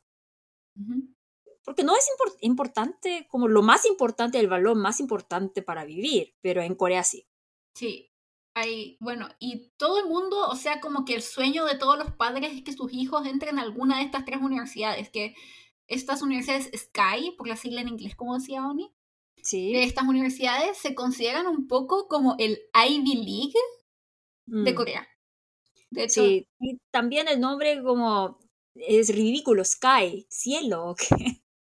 Que entonces si sus hijos consiguen ingresar a esas universidades como son dioses, fueron Básicamente, sí, es como, es como esa idea, o sea, como que igual es súper, es raro, porque, no sé, tal vez en Chile no hay tanto elitismo, pero, por ejemplo, y esto ya también como nuestra experiencia, como es muy común que, y que sale en la serie, que jóvenes que estudian en estas universidades también sean tutores y sean como bien pagados. Y yo fui tutora de algunos alumnos y yo y nosotras fuimos a estas universidades y es súper distinto cómo te ven cuando tú les dices como a qué universidad va. Es como les cambia la cara, es como ¡ah! y como que casi que te consideran como un ser especial por salir en una de estas universidades como que están a otro nivel, que es súper raro. Sí, entonces, aunque, aunque seas pobre, si tú dices, ah, es que yo, yo estudié, yo me gradué de la Universidad Nacional de Seúl y tú eres pobre, no importa. Entonces va a pensar, ah, entonces está descansando nomás, por alguna razón. Por alguna razón, sí, es porque... Nunca lo considera como un, como un perdedor. Pero si tú no eres de Sky, aunque ganes mucho dinero, eres perdedor. Eso es algo loco de Corea. Sí, Eh, y, y como te tratan es súper distinto. O sea, como cuando ya te magia, escuchan, es como, no, es como que les cambia la cara. Es como, wow, así como, casi como que fueras como parte. Y aquí es como lo que viene del castle, como casi que fueras parte como de la realeza, casi. sí. Sí. ah, Y, y bueno, y este, es- este, el nombre también refleja, como hablábamos antes de que empezáramos el podcast, el castle, como esta idea del castillo. Que ellos están en un castillo y que tienen que saber la diferencia un poco entre palacio, castillo y fuerte, porque los palacios tan solo tienen como elite, que, y como tiene funciones administrativas para los reinos, pero el castillo tiene, es como, es la mezcla entre el palacio y la fortaleza, tiene como esto de defender el área y el territorio, y en este caso es como estas personas que tratan de defender su estado como elite. Entonces también el que se vea que es una comunidad que no es muy común en Corea, que generalmente estos palas y castle no son comunidades cerradas, pero en el caso de Sky Castle es una comunidad cerrada, o sea, hay guardias y tienes que entrar y hay como estas paredes y tiene estas como gates, ¿cómo se llaman? Como, como entradas como enrejadas para entrar. Y eso en Corea no es común. Mm, pero también les digo que es algo realista, Sí. porque yo antes viví en un apartamento como Sky Castle. Entonces todos mis vecinos eran, eh, porque eh, confieso que mi familia cuando yo era joven era muy pobre, pero cuando crecí mi papá de repente empezó a ganar mucha plata, entonces ahí pudo entrar a ese, a ese, es, es un más como un, no es como un apartamento, es como un condominio. mm. Es un condominio y ahí todos mis vecinos eran como profesor de, de cuál universidad, que tienen, todos, todos. Mm. Y dicen que, ah, es que nosotros no aceptamos cualquiera. Sí. Súper elitista. Entonces existe eso, de verdad. Como yo también antes viví en una casa como Sky Castle. Entonces, Sí. sí. Oni, tú, tú, Oni, podrías haber sido un personaje gay elite, tú. Fuiste a, fuiste, a- fuiste a dos universidades Sky, viviste en estos Mm, lugares. Sí, eh, por eso te digo que tal vez por eso me gustó Tanto, sí. Aquí venimos como con, la, con las copuchas, como súper desde adentro de lo que significa vivir en este tipo de cosas, Oni, contigo. Es que también es como muy traumático vivir en, como, es que como me da asco escuchar que, ah, nosotros no hacemos cualquier persona. Y yo, eh, ¿qué señora? ¿Qué? Sí, ¿no? Em, entonces, como Sky Castle, ahí también dice que, ah, nosotros para vivir en este ca- castle tenemos que trabajar más, que todos eh, no pueden entrar, no pueden entrar a Sky Castle tan fácilmente Sí. y ellos quieren vivir toda su vida en ese eh, en ese castle. Sí, en como se ven eh, Sí. en la serie, es como básicamente son personas escogidas, que son profesores o que son doctores, Mm, pueden vivir ahí y que de hecho ni siquiera creo que pagan, es más que nada como por una fundación, si no me equivoco. mm, Y, y entonces es como no es tan solo cuánto ganan, sino como el puesto que tienen en la sociedad es que tienen este beneficio y que son elite. Y esto es súper curioso porque, como conversábamos antes, estas familias no son familias chebol, son familias elite, que es distinto. Es de gente como intelectuales y que son más cercanos a la clase media, pero una clase media educada a la que todos quieren aspirar a llegar a ser.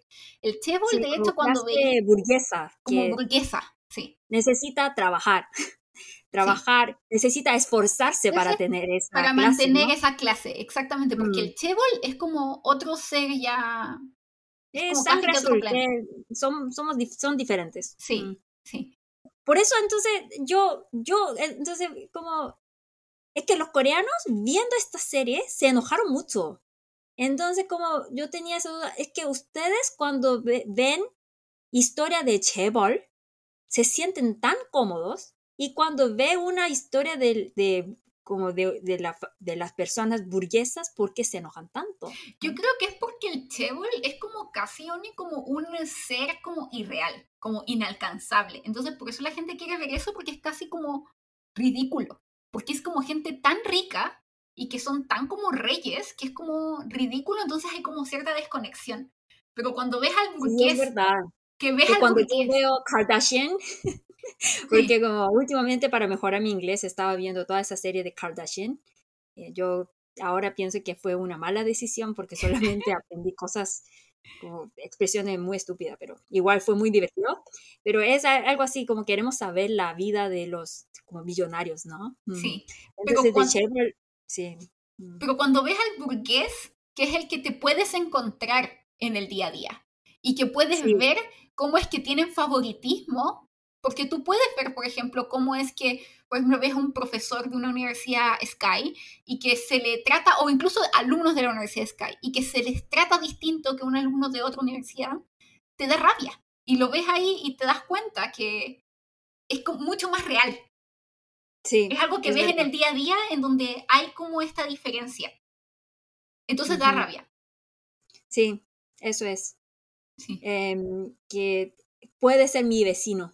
Exactamente. Y- el vecino Y mi vecino solamente tener un título mejor que yo, como, como recibe todo el favor del mundo.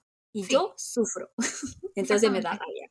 Pero hay que también recordar, hay que también tener en cuenta que incluso hoy en día la competencia en Corea está tan grande que incluso ya el salir de una universidad Sky, a pesar de que se te vea bonito, no significa que tú necesariamente vayas a tener plata. Como que está complicado. Sí. Ujú. Es como, Sí, como lo que decía exactamente.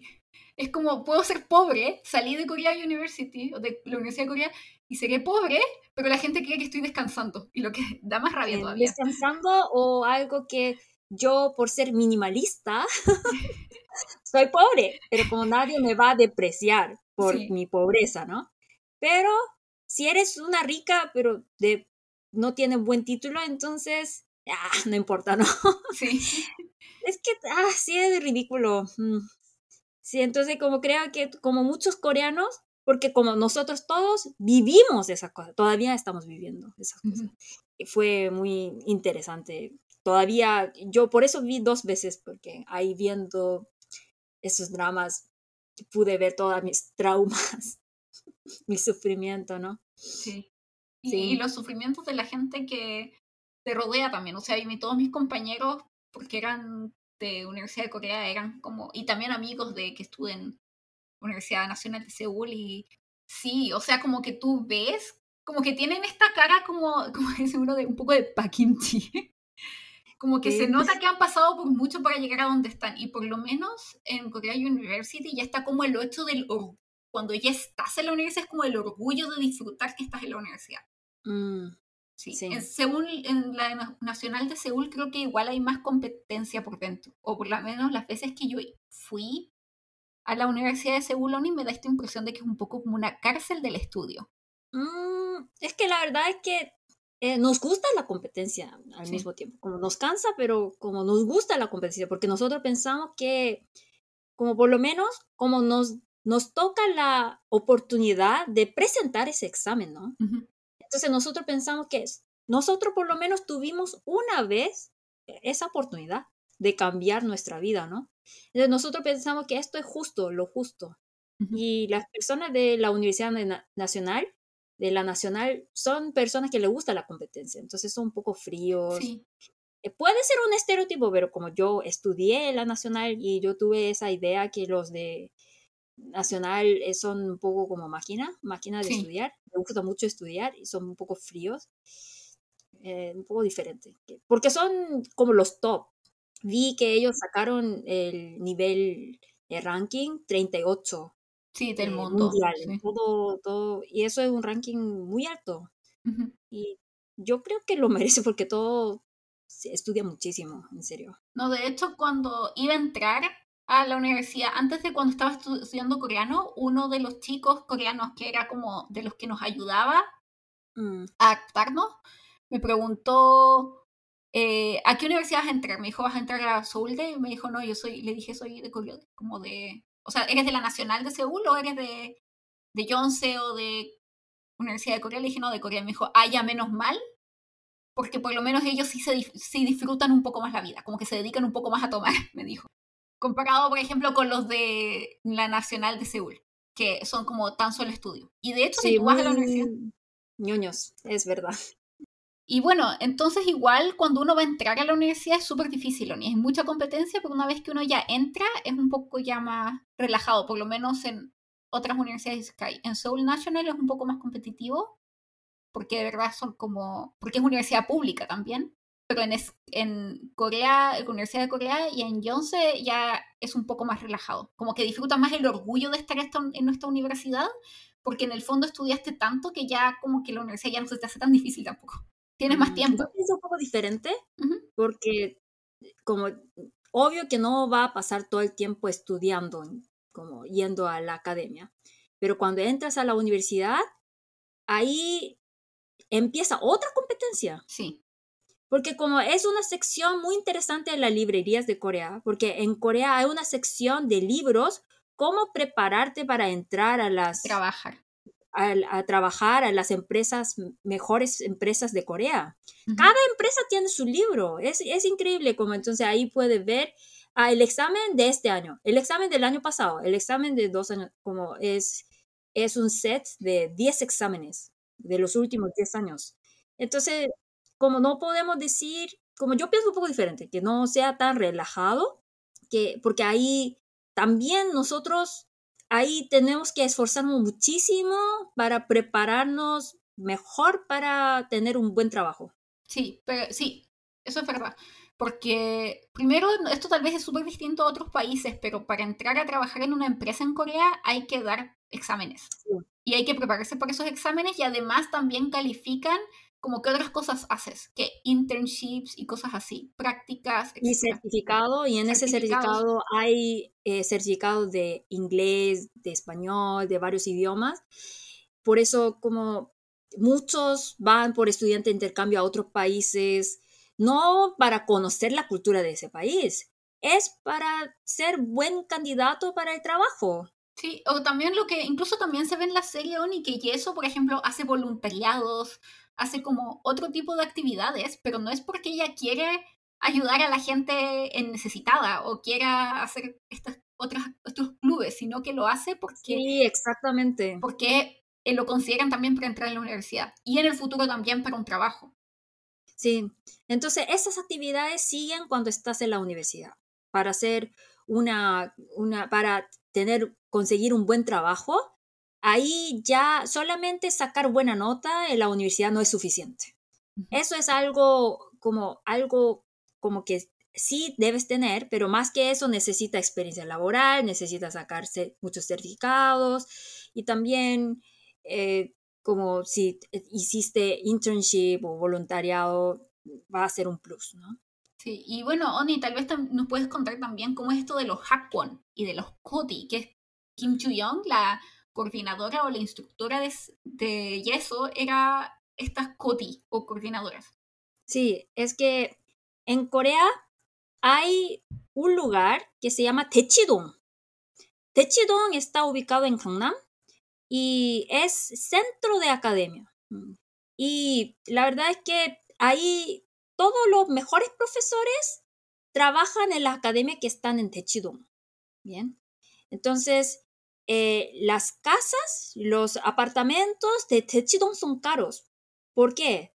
Todos los papás que quieren mandar a su hijo a las mejores universidades quieren vivir ahí para mandarlos a las mejores academias, ¿no? Eh, es así, entonces es muy interesante cuando yo antes vivía en Techidong. Eh, entonces, como quería tomar un café solamente, y estaba en la cafetería en un café y pude escuchar la conversación de las señoras ahí a mi lado de las, eh, esas señoras se llaman Techidong Oma, mm, bien, Techidong Oma.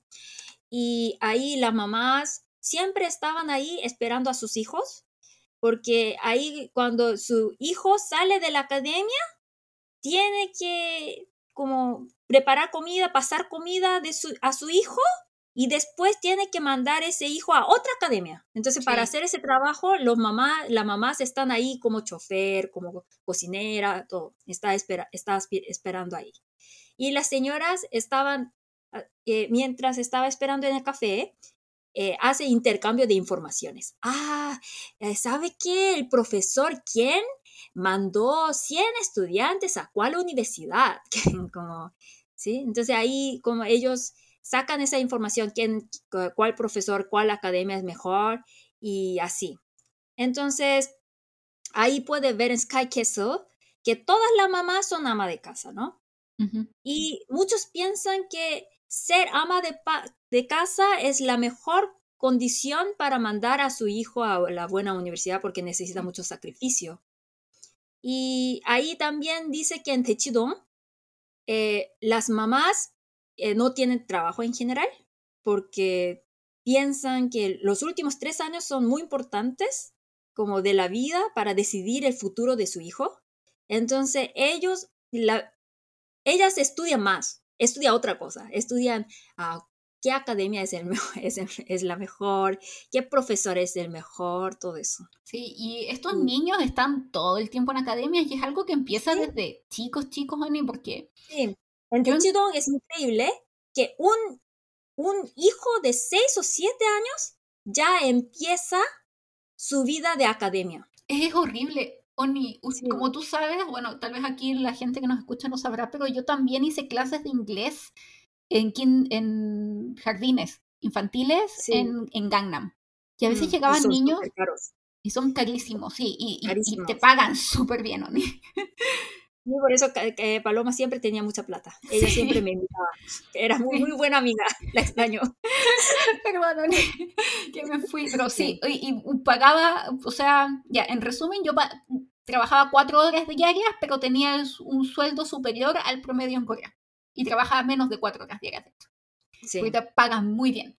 Bueno, el asunto es que eh, veía a veces niños Oni de cinco años que llegaban destruidos así con ojeras y yo preguntaba, ¿y por qué te pasa? ¿Estás bien? Me decía, no, es que estoy cansado. Y yo, ¿y por qué estás cansado? Me decía, porque tengo que ir al jardín y después del jardín tengo que ir a piano y después de ir a piano tengo que ir a taekwondo y después tengo que ir a clases de inglés y después tengo que ir a clases de chino. Y eran niños de 5 años que no tenían tiempo para jugar porque estaban todo el tiempo yendo a clases. Sí, yo recuerdo que cuando yo vivía en Techidong, ahí pude escuchar la conversación de un niño de 6, 7 años y la mamá le regañaba, háblame solamente en inglés, ¿te olvidaste? Y él como llorando dijo, yes, I love you, y lloró. Entonces, sí, es que, es que como yo no veo que la mamá sea como una nativa, y como qué ridículo, ¿no? sí, y... Educación es importante, pero ¿por qué tengo que hablar con mi mamá en inglés? Abandonando mi idioma materno.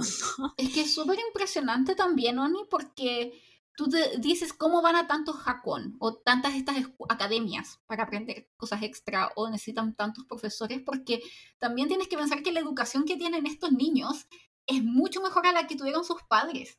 Porque es como, así es el salto generacional, entonces me pasaba muchas veces que también fui como profe, profesora como particular y que iba a clase, a, o que era como niñera, que en verdad era como institutriz. Mm. Entonces iba como a casas de esa gente viviendo en Gangnam en estos como lote castle y cosas así, y que me recibían las mamás y que me pedían, y yo hablaba coreano, que no era tan común, mucha gente no sabe. Entonces me pedían que por favor hablara con los niños en inglés porque ellas no podían, porque ellas no sabían inglés y no tenían cómo ayudar a sus hijos a que siguieran practicando en inglés. Entonces tenía que leerle los libros yo en inglés. Y los niños hablaban inglés así fluido. O sea, Pero es que es que por eso como hasta dónde porque para ganar en la competencia siempre hay necesita alguien que pierde, ¿cierto? Y la verdad es que el nivel de la educación en Corea, aunque sea una escuela pública, no es tan mala. No, es enseña bien. Sí, enseña súper Es buena pero ahí es que nosotros, porque Corea hay mucha gente y es un país muy pequeño, entonces nosotros que, somos tan ambiciosos pensamos, ok, Sky no es suficiente, vamos a Harvard. Entonces, con esa ambición, como los papás que tienen mucha plata, invierte tanto dinero a mandar a sus hijos a Ivy League o, lo que sea. Entonces, eh, yo tengo primo que como mi tío como es millonario casi, y él gastaba como casi, ¿cuánto era? Eh, ¿Y mano? ¿20 millones? ¿Cuánto es? 20 mil dólares. 20 mil dólares al mes para enseñar a su hijo.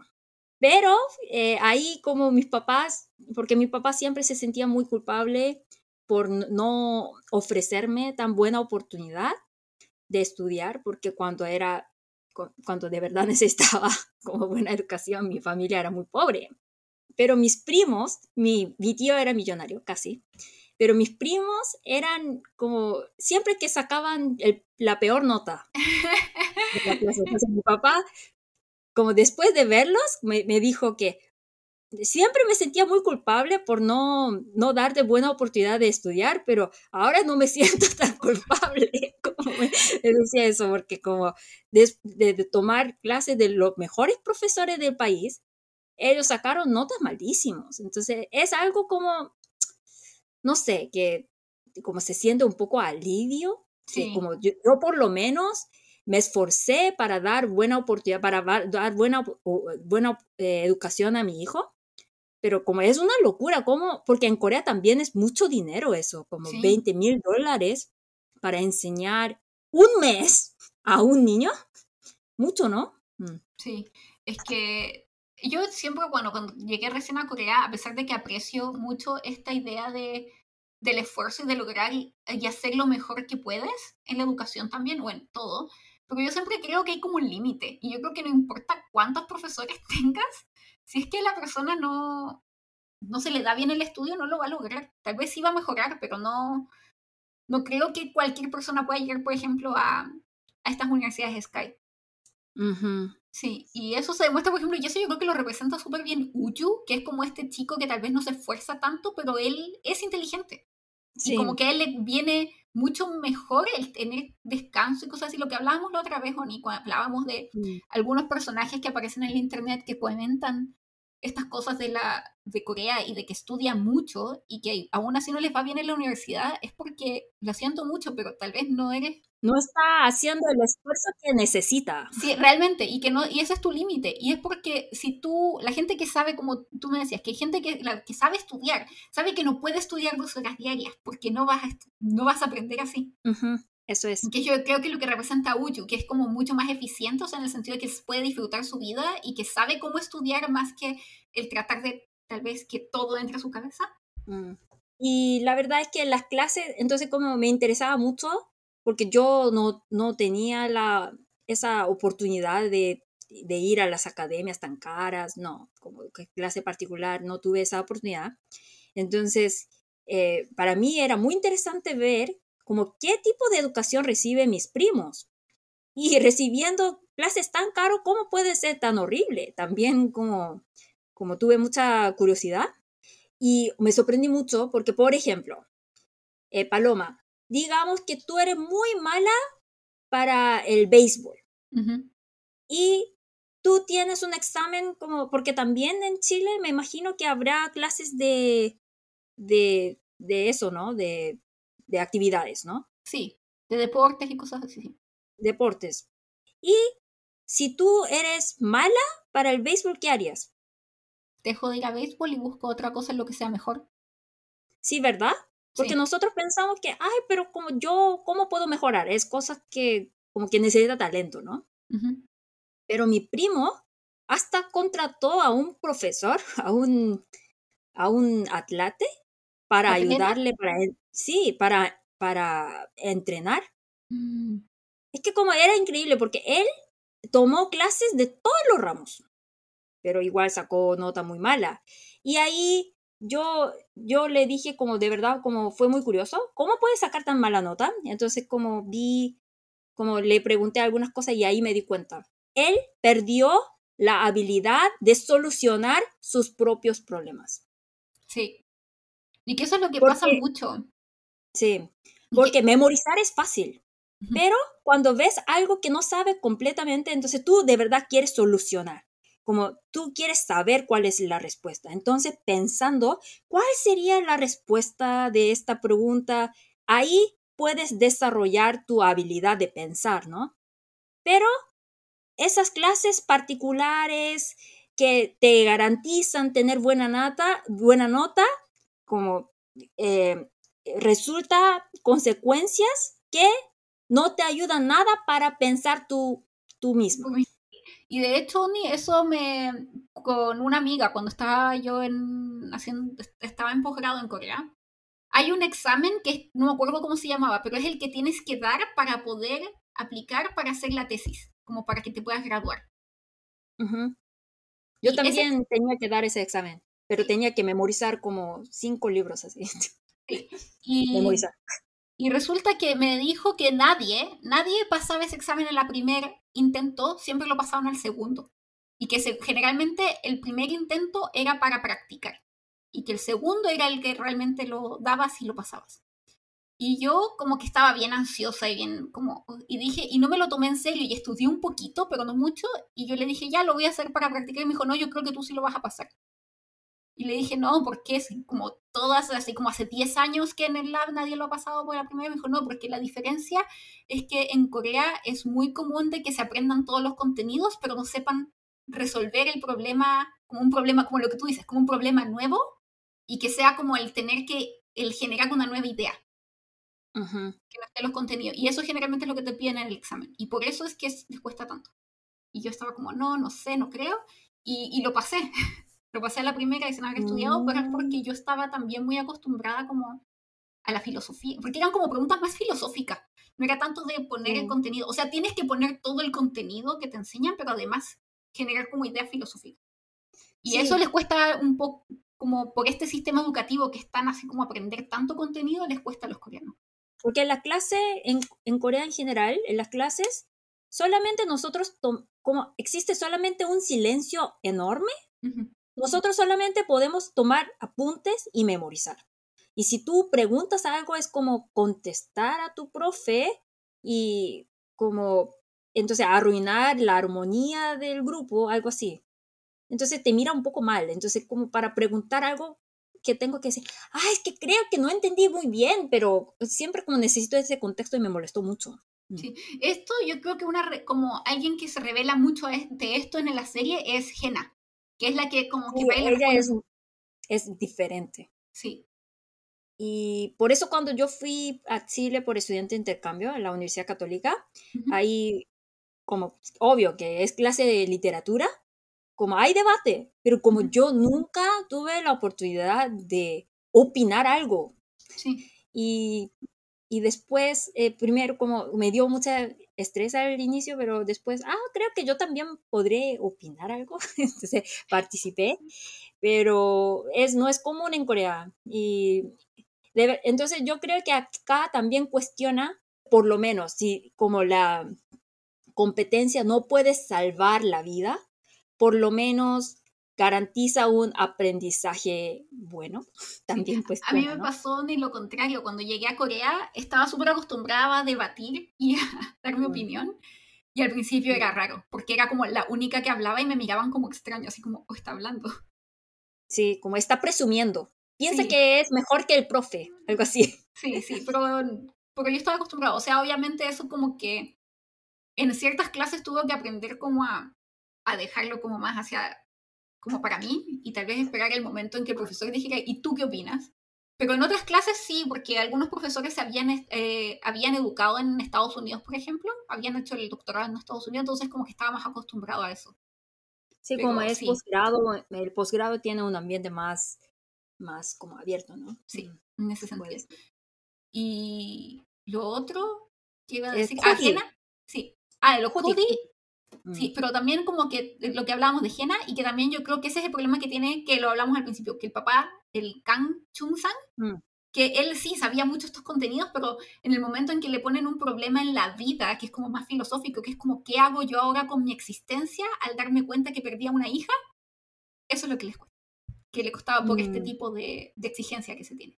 Y Oni, sí, esto de los CODI, por eso yo no sabía. que, sí existe, pero el nombre no es Cody, se llama consultant, que se llama asesora, ¿no? Asesora, asesora. Y es ridículo porque en Corea, eh, como siempre, había mucha competencia. Por eso había mucho suicidio de los alumnos porque eh, después del examen para entrar a la universidad, si te presentaste ese examen y no sacaste buena nota, crees que tú no sacaste buena nota, entonces había muchos estudiantes que se suicidaron que pensaron que ya yo no tengo futuro, entonces no vale la pena vivir más, entonces se suicida. Entonces había muchos problemas de suicidio, por eso cambiaron un poco eh, como eh, el estándar para entrar a la universidad. Ahí en la serie aparece la palabra hakjong, ¿recuerda? Mm. Que eh, no, no calcula tu nota solamente para ese último examen. Tú tienes que presentar como el resultado de todos los exámenes de la, dentro de los tres años de la secundaria. Y también necesitas como un, una, como, como mostrar que hiciste muchas actividades interesantes, por ejemplo, club de lectura, voluntario, esa cosa. Y así puede entrar. Entonces, eso era como la solución que pensaron que tal vez va a ayudar a los adolescentes coreanos eh, como para no sentir tanto estrés para prepararse para, el, para la universidad. Pero ahí resulta que ahí empieza el, la clase, el problema de clase. ¿Por qué? Porque eh, los que pueden tener actividades interesantes son los hijos de, la familia rica. Por ejemplo, si tú eres hija de un abogado, entonces puedes decir, yo siempre tenía interés en derecho, por eso hice internship en una oficina de abogado. Esa oportunidad te da porque eres hija de un abogado, ¿no? No va a ofrecer esa oportunidad internship a una estudiante de secundaria, de secundaria en, en una oficina de abogado, ¿no? Entonces, eso es como un problema social últimamente. Sí, igual que en la serie. Entonces, ese sistema Hakchong es algo que si el papá no tiene plata, nunca puede usar ese sistema. Sí. Entonces ese CODI te asegura que yo sé todo el secreto, entonces tú solamente págame dinero y entonces yo voy a garantizar eh, como buen resultado, ¿no? Eso dice. Sí, también lo que me gusta harto de la serie es que critica también el sistema de salud y particularmente a los médicos, estos que tienen complejos de dioses, y que se preocupan más por el estatus y el atender a más pacientes, pero sin preocuparse de la calidad del cómo atienden a sus pacientes. Sí, es verdad. Mm. Que esta, esta como representación, como que lo comentábamos, como Jun Sang era como este médico exitoso, pero que tenía algunos reclamos porque no trataba tan bien a sus pacientes o así cometía errores, mientras mm. que el otro médico, el nuevo, que el doctor Juan, que, que, trata, que tal vez no era de tan buena universidad, pero él sí trataba bien a sus, a sus pacientes y se preocupaba de darles un servicio de calidad, incluso si es que tenía que, eh, tenía que hacer menos cirugías y dejar descansar más a su, a, su equipo. Mm, pero igual es que eh, Corea es uno de los países que tiene muy buen sistema de seguro de salud. Sí. Sí habrá países que tienen mejor sistema que Corea, eso sí lo sé, pero comparando como en nivel mundial, Corea es uno de los países que tiene buen sistema de salud, de seguro de salud. Y dice que por eso en Corea los doctores, para ganar mucho dinero, porque la verdad es que cuando yo voy a la clínica, muchas veces pago menos de 10 dólares, así. Sí. O pago 5 dólares. Y si voy a la farmacia y compro medicamento, entonces 3 dólares. Entonces, en general, cuando voy una vez, pago menos de 10 dólares y eso es súper barato, ¿no? Entonces, como los coreanos van muchísimo a la clínica. Y por eso los médicos siempre, em, cuando tienes cita, la cita es menos de 10 minutos, es algo muy común acá. Mm. Entonces, me hace pensar que Kang Jun-sang, que acá dice que porque Kang Jun-sang yo creo que es típico médico que existe en Corea y no es alguien tan malo. Y Hwang Chi-young puede ser un buen médico, pero la verdad es que nunca he visto un médico como Hwang Chi-young. ¿Entiendes? Mm. Sí. Eso sí. Mm. Como cuando a mí me dejaron la embarrada en mi guatita cuando me hicieron la cirugía.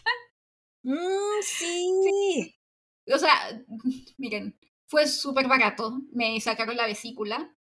El servicio era malo, malísimo. las enfermeras fueron un 7, pero me dejaron mal el ombligo, me hicieron mal los puntos, fue horrible. Y en un momento tuve dos ombligos, Honey. ¿Ahora estás bien? ¿Tienes un ombligo ahora? sí, porque me lo tuvieron que arreglar y me hicieron, tuvieron que hacer una segunda cirugía que me la hicieron gratis, porque el doctor fue el que se equivocó. De hecho, me acuerdo que cuando me dejaron embarrar, lo que pasa es que ya tenía mi ombligo, que era un ombligo normal. Después me hicieron la cirugía y quedé con dos ombligos. Un hoyo arriba y un hoyo abajo. Y como la sí, piel por horrible. Pero ese hospital tenía mala fama. Tenía que decírtelo antes. ¿Universidad de Corea? Sí, la Universidad ah, de Corea como empezó la, la facultad de medicina muy tarde. Ah, sí, sí. Bueno, lo que pasó es que también mi profesor quería que estuviera cerca del lab y que tuviera como un doctor de confianza y que bueno, cuando me operaron, de hecho justo hubo una noticia en donde había habido un doctor que había operado a su a un niño curado. Estaba borracho y lo fue a operar y me dijeron, Paloma, tal vez te pasó eso a ti. Y tuve que ir de nuevo al hospital y hacer otras segundas. Y fue una cirugía estética de ombligo. Entonces el ombligo que tengo ahora no es el con el que nací, es un ombligo hecho a mano. Oh me hicieron cirugía estética de ombligo, entonces ahora tengo... ¿Ahora estás contenta?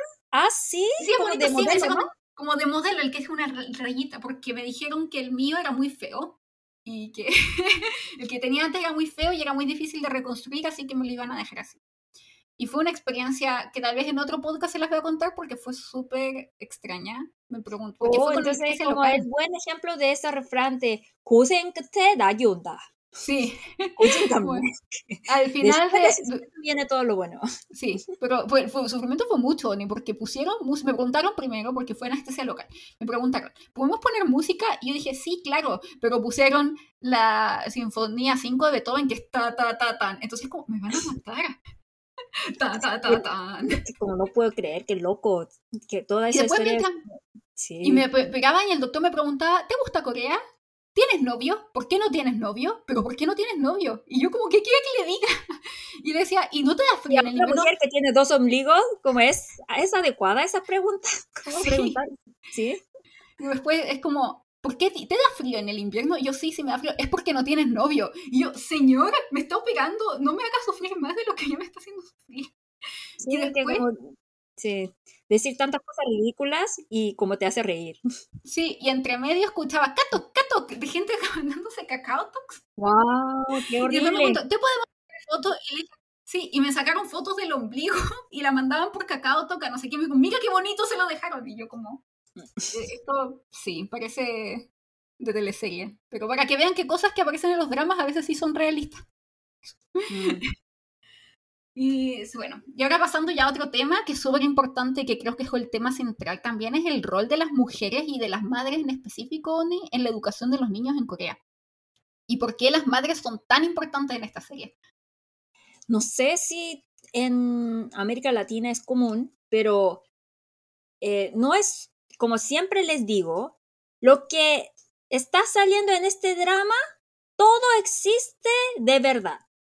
Es muy realista. Entonces ahí, ahí puedes ver que entre ellos se llaman, entre ellas se llaman como Uchu, Oma, Oma sin mamá. Y eso, Oma. Sí, eso no lo tradujeron. Sí. Eh, es que como tú también, por ejemplo, en Corea, eh, tener un hijo y ya como si eres una ayuma, eso significa que tú empiezas otra vida. Entonces yo tenía muchas amigas que, por ejemplo, yo quiero ser Herion toda mi vida, yo quiero ser Elena toda mi vida, pero yo de repente, digamos que tengo un hijo, entonces como cambio el nombre de perfil como mamá de Juan, algo así. Sí. Como para mí parece muy raro porque Juan es Juan y yo soy yo, ¿no? Sí. Pero yo tengo muchas amigas y que dicen que, por ejemplo, digamos que tiene un nombre como una hija que se llama Yeso. Entonces, de repente el nombre de perfil de KakaoTalk se convierte en Yeso Mam, Mam inglés, entonces parece más ridículo. Sí, pero es, que es, muy común en Corea. Es súper común y eso no lo tradujeron en los subtítulos porque yo puse los subtítulos para ver también cómo lo traducían y les ponen el nombre.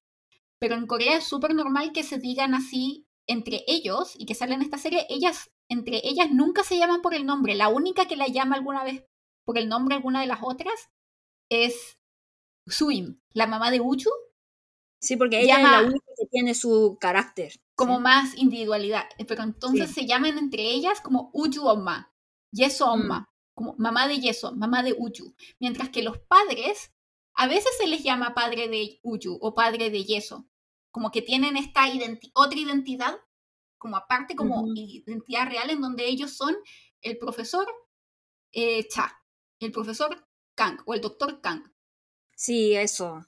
Pero aquí también podemos ver que en Corea, como nosotros, como yo como profesora de coreano, siempre le enseño a mis alumnos que en Corea es que no es muy común llamar a alguien por su nombre. Entonces nosotros llamamos mucho por su título. Entonces en Corea ser mamá de alguien es como un título social. Sí, exactamente. de verdad puedes ver que acá las mamás trabajan mucho, estudian mucho para mandar a sus hijos a la buena universidad, ¿no? Eh, es interesante. Eh, pero de verdad, como eso pasa en Corea. Sí, y, esto... Mm. Y esto ya como está relacionado como en esos artículos que leí, Oni, de que son escritos, por si es que les interesa buscarlos en algún momento, escritos eh, por Shin Ji-won, que habla sobre el rol de la mujer durante la colonización de Japón en Corea y que antiguamente Oni, la mujer, como en el confucianismo, era la Hyomo Yangcho, como tenía que ser una madre dulce y una esposa sabia. Y que habla, y que la mujer era más que nada como una procreadora. No, es eso al revés. Madre sabia, esposa ah, dulce. Esposa dulce, exactamente. Y era más una procreadora. Y como mm. título social o cualquier lugar social no tenía. Era mm. como dedicada a cuidar al marido, tener hijos y cuidar a los padres del marido, y nada más, y hacer niños. Era ciudadana de segunda clase. Pero después de la colonización, para también reafirmar esta identidad coreana en contra de la identidad que los japoneses querían imponer, eh, apareció lo que se llama, apareció primero la madre educadora, como la madre que era importante educar a las madres también o a las mujeres para que toda la nación tuviera una identidad coreana más fuerte. Pero de aquí también salió la que se llama Shin Yoson, que es la mujer, la nueva mujer, y que tenía influencia mucho también de intelectuales, de mujeres que tuvieron la oportunidad de estudiar, por ejemplo, en Japón o en el extranjero, y que empezaron con estas ideas nuevas y se empezaron a vestir distinto y tenían ideas feministas súper avanzadas para la época, y esto estamos hablando antes de 1920. O sea, ellas ya estaban cuestionando el matrimonio, pensando que el divorcio era la mejor forma de liberación de las mujeres, que las mujeres tenían que tener su propia identidad, que el matrimonio era para subyugar a las mujeres, etcétera, etcétera.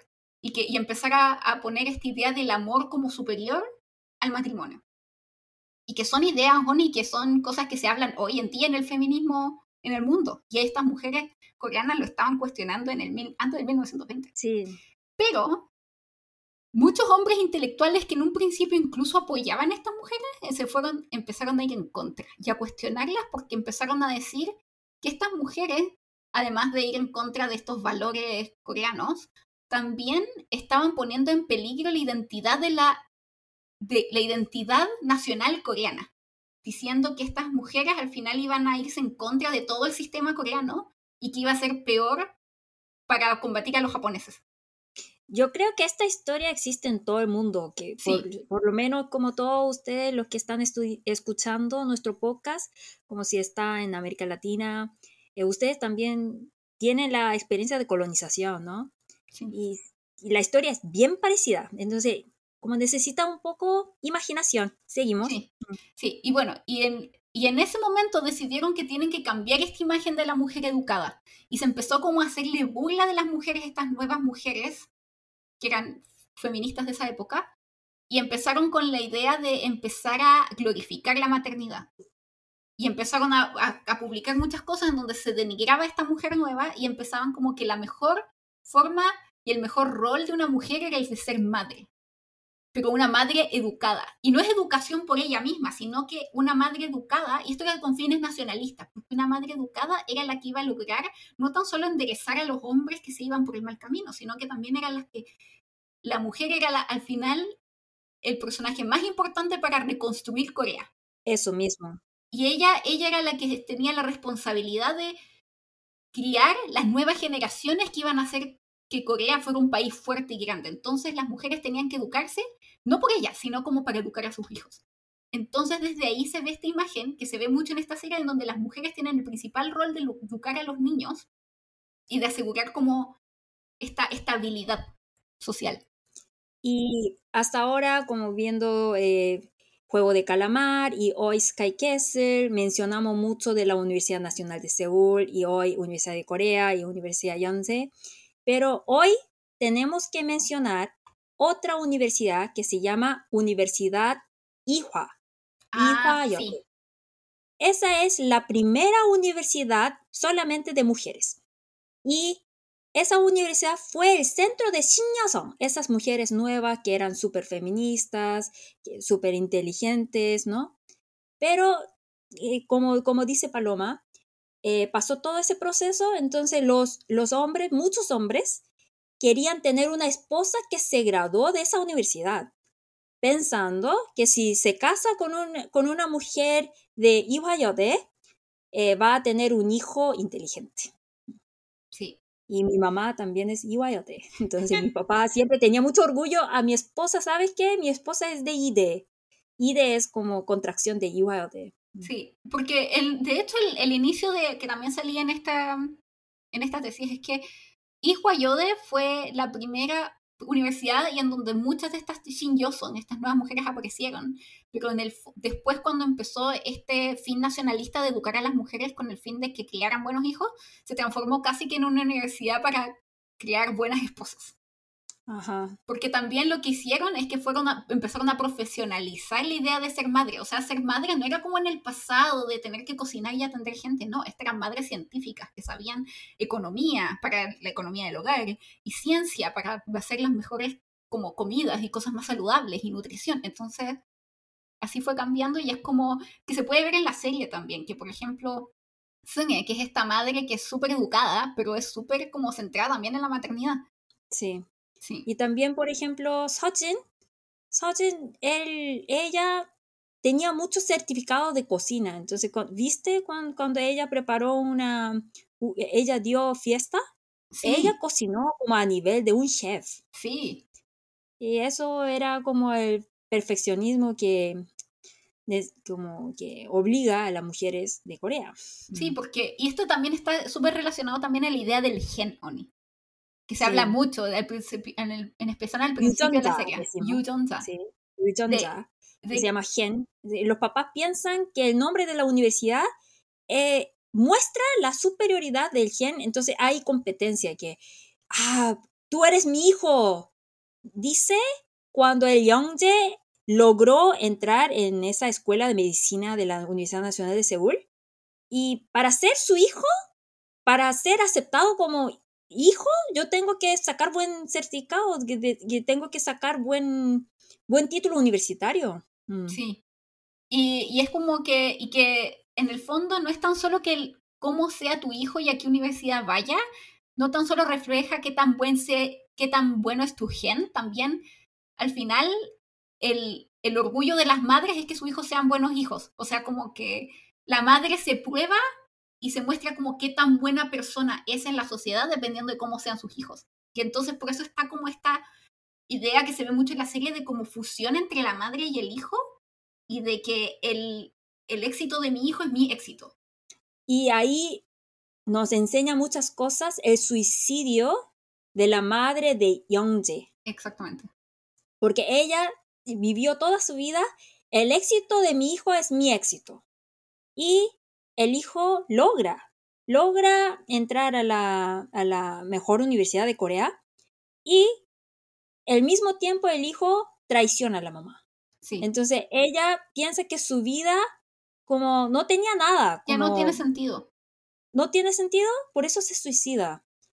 Y yo de verdad viendo esta serie pensé mucho como, es que ¿por qué me identifico mucho viendo esta serie que, eh, porque mi papá es un poco como, como el profesor Cha, mm. porque mi papá también era de una familia muy pobre, porque te dije que mi abuelo era de Corea del Norte, ¿no? Sí. Entonces, como era huérfano, no tenía nada de capital, entonces mi papá dice que podía comer carne una vez al año, así fue toda su vida. Mm.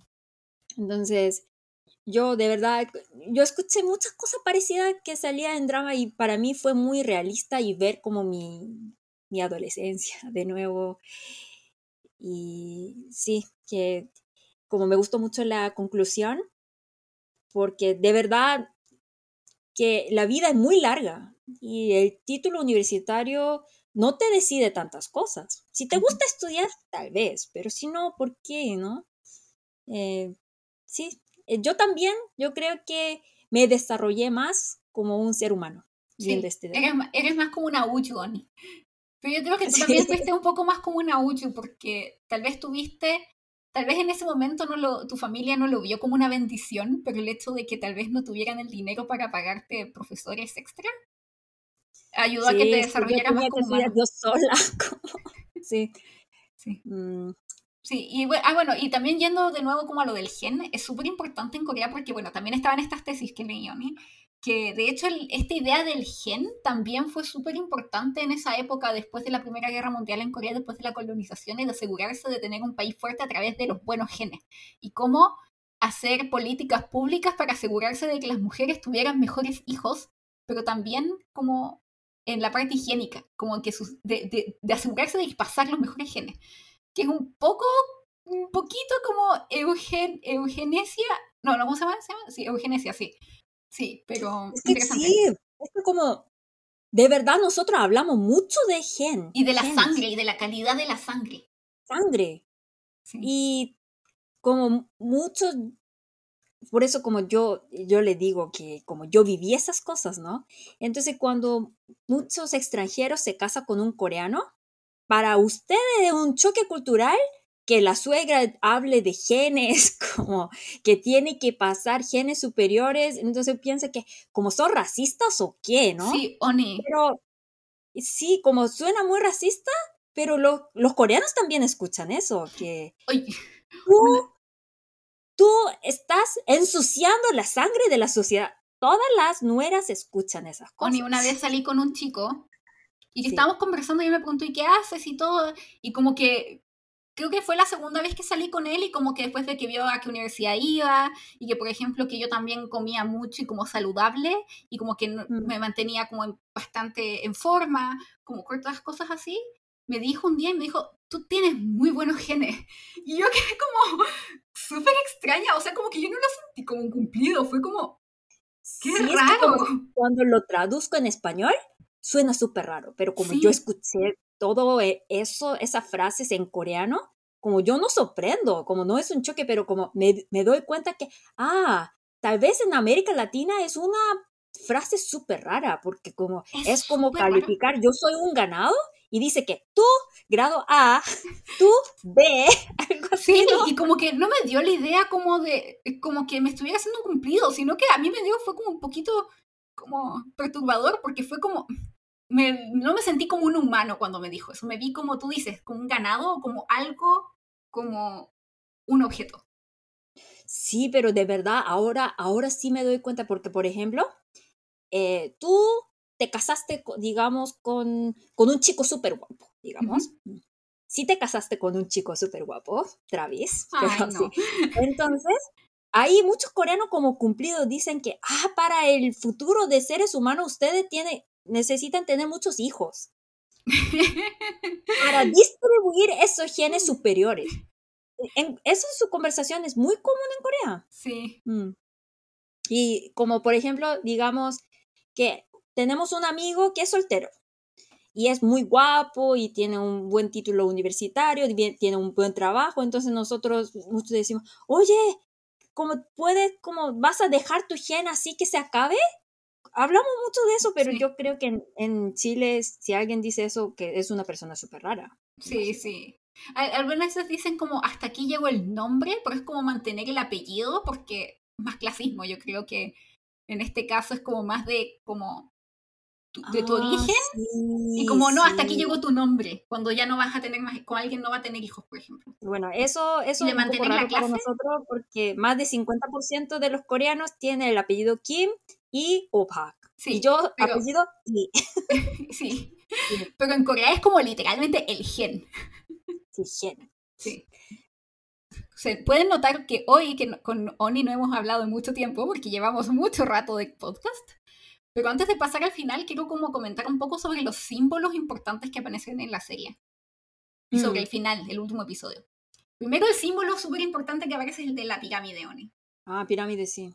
Sí. Mm. Y que habla como de esta jerarquía y del estatus y todo. Y el otro que es como súper porque contrario. también tenemos que comparar un poco sobre la clase que existe en América Latina y la clase que sí existe en Corea, pero como en Corea nos, nos como lava el cerebro que si te esfuerzas, Sí. tú puedes subir, ¿sí?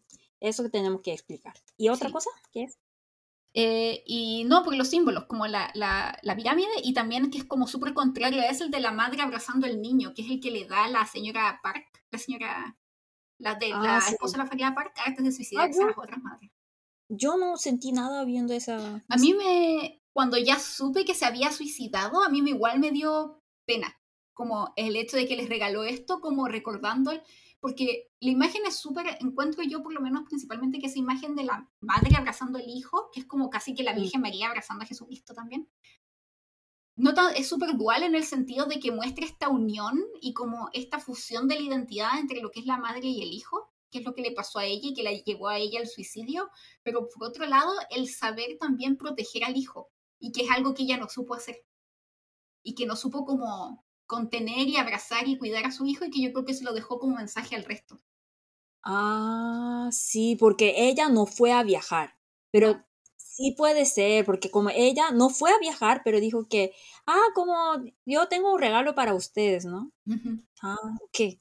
Sí. 어, 역시 문화심리학 박사님이야. 음. 이거는 에디트할 거지? 이, 이 부분은? No, ego, edit, 할 거야, 음. 언니.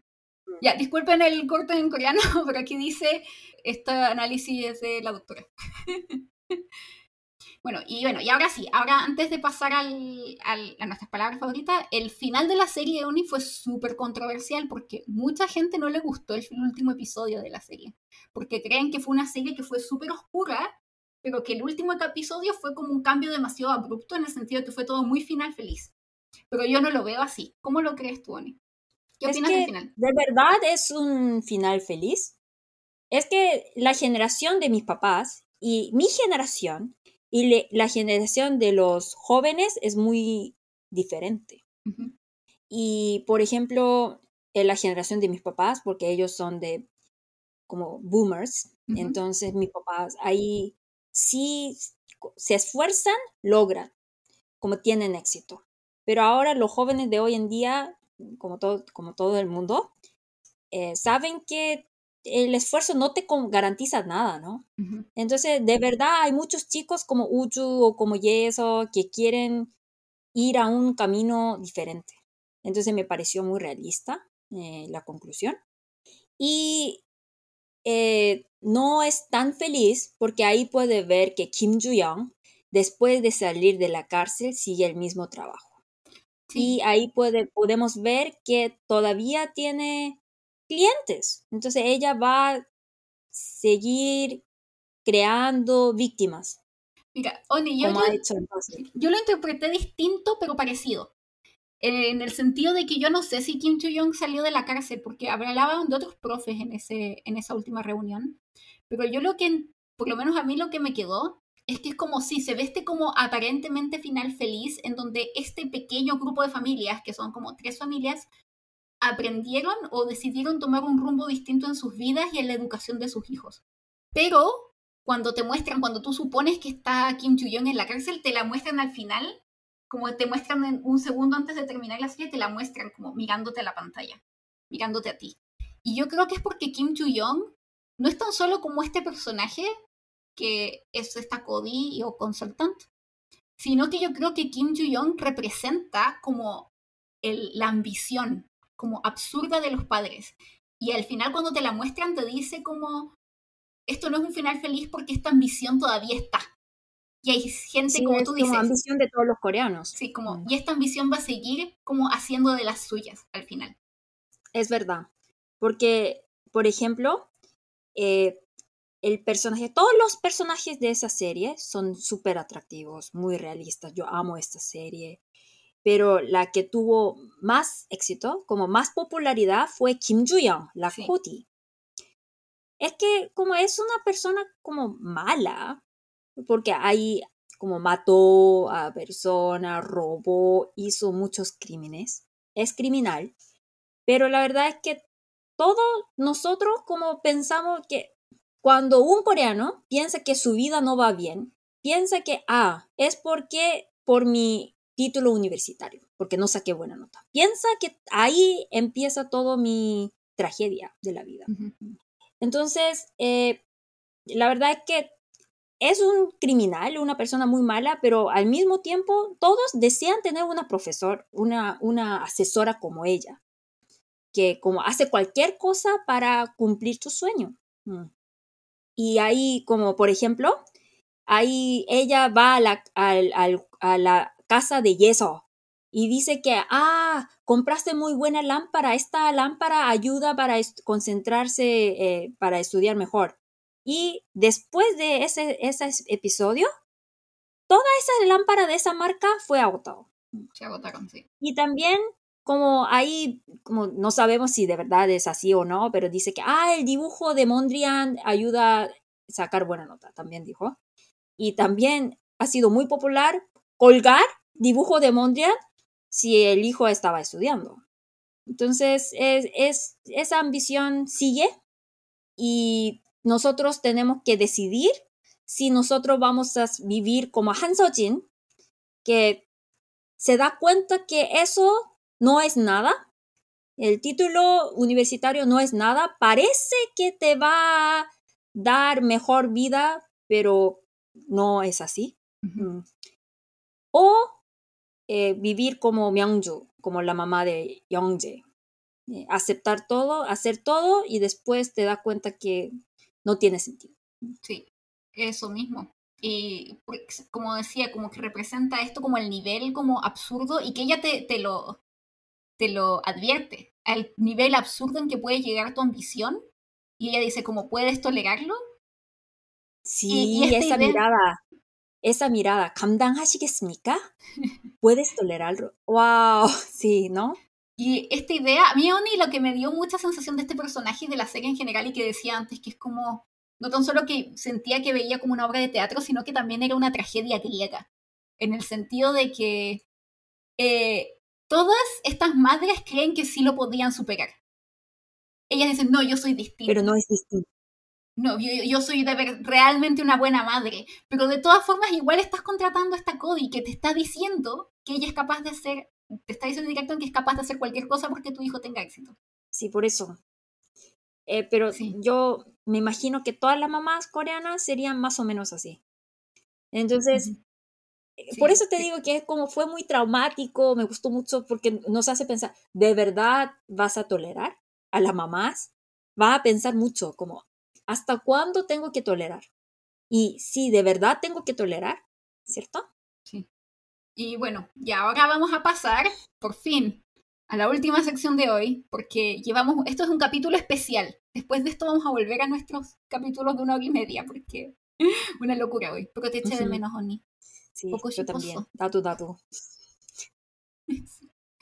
ya, entonces ahora vamos a las palabras de hoy. Esto mis alumnos también saben. Pero el acento fue muy interesante. Sengnim. Sengnim es como Sansenim es profesor, profesora, pero Sengnim es como profe. Mm. Sengnim fue muy, muy chistoso, como siempre Han Seo-jin dice Sengnim, ¿sí no? Es que sí, es también muy parecido a la palabra Sen, que también es como decir profe. Eh, pero como pero Seng Nim es como más. Sí, Seng Nim porque Nim es honorífico, ¿no? Entonces, para mostrar más respeto a Kim Ju-young, siempre decía Seng Nim. Buen chistoso. Y segunda palabra que aparece tanto, Poksu. Poksu significa eh, venganza. Por eso es muy triste, porque todos los hijos como tienen ese sentimiento de vengar a sus papás, porque que, que no le deja dormir, aunque esté triste, hay que estudiar toda la vida, porque Youngjae confiesa que desde tener siete años él tenía que estar, tenía que estudiar todos los días, sin parar ni un día. Imagínate 11 años, un niño pude estudiar hasta las 2 de la madrugada. Eso es una tortura de verdad, como es un abuso. Mm. Es tortura. Es que la palabra boxu venganza es súper importante para toda la trama porque también lo que lleva a Kim Joo-young a ser como es es la venganza y el querer vengarse de toda esta como de esta idea de la elite también por el resentimiento que ella tenía. Y Kim Joo-young también quería vengar, hacer puksu, venganza, a toda esa porque ella perdió su hija. Entonces también ella quería que los otros perdieran sus hijos. Sí, como quería que como ella perdió a su hija por su propia ambición, quería que el resto sintiera lo mismo. Sí, sentirse menos culpable. Entonces, Puksu, esa palabra, Puksu es como una palabra muy importante para mostrar el tema, porque como siempre dice la Biblia, eh, hay que amar al prójimo, ¿no? Y acá las personas que vengan eh, terminan todos jodidos, por eso. Sí, pues como dijo el Chavo del Ocho, ni la venganza nunca es buena. Material del Por eso Chavo del Ocho es el clásico. Tiene las mejores frases. y la tercera palabra, hakbol. Hakbol. Hakbol es como formación, pero formación buena en general. Mm, se refiere. Mm. Entonces nosotros los coreanos hablan mucho de hakbol, formación, que, porque es importante acá. Y también mencionamos muchísimo eh, durante este episodio 유전자. 유전자. 유전자 significa gen.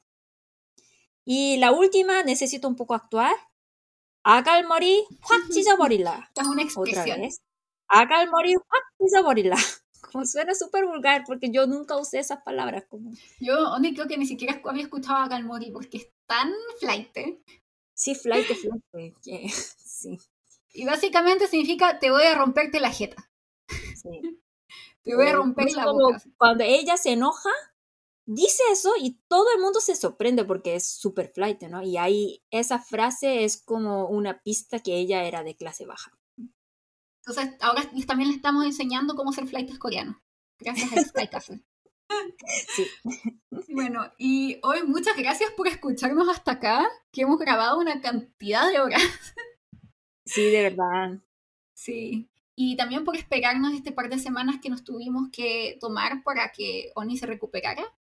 Y esperamos que les haya gustado mucho este episodio y recuerden que siempre nos pueden dejar comentarios, decirnos qué les pareció, preguntas para el próximo episodio en nuestro Instagram o Twitter arroba dorandorankr.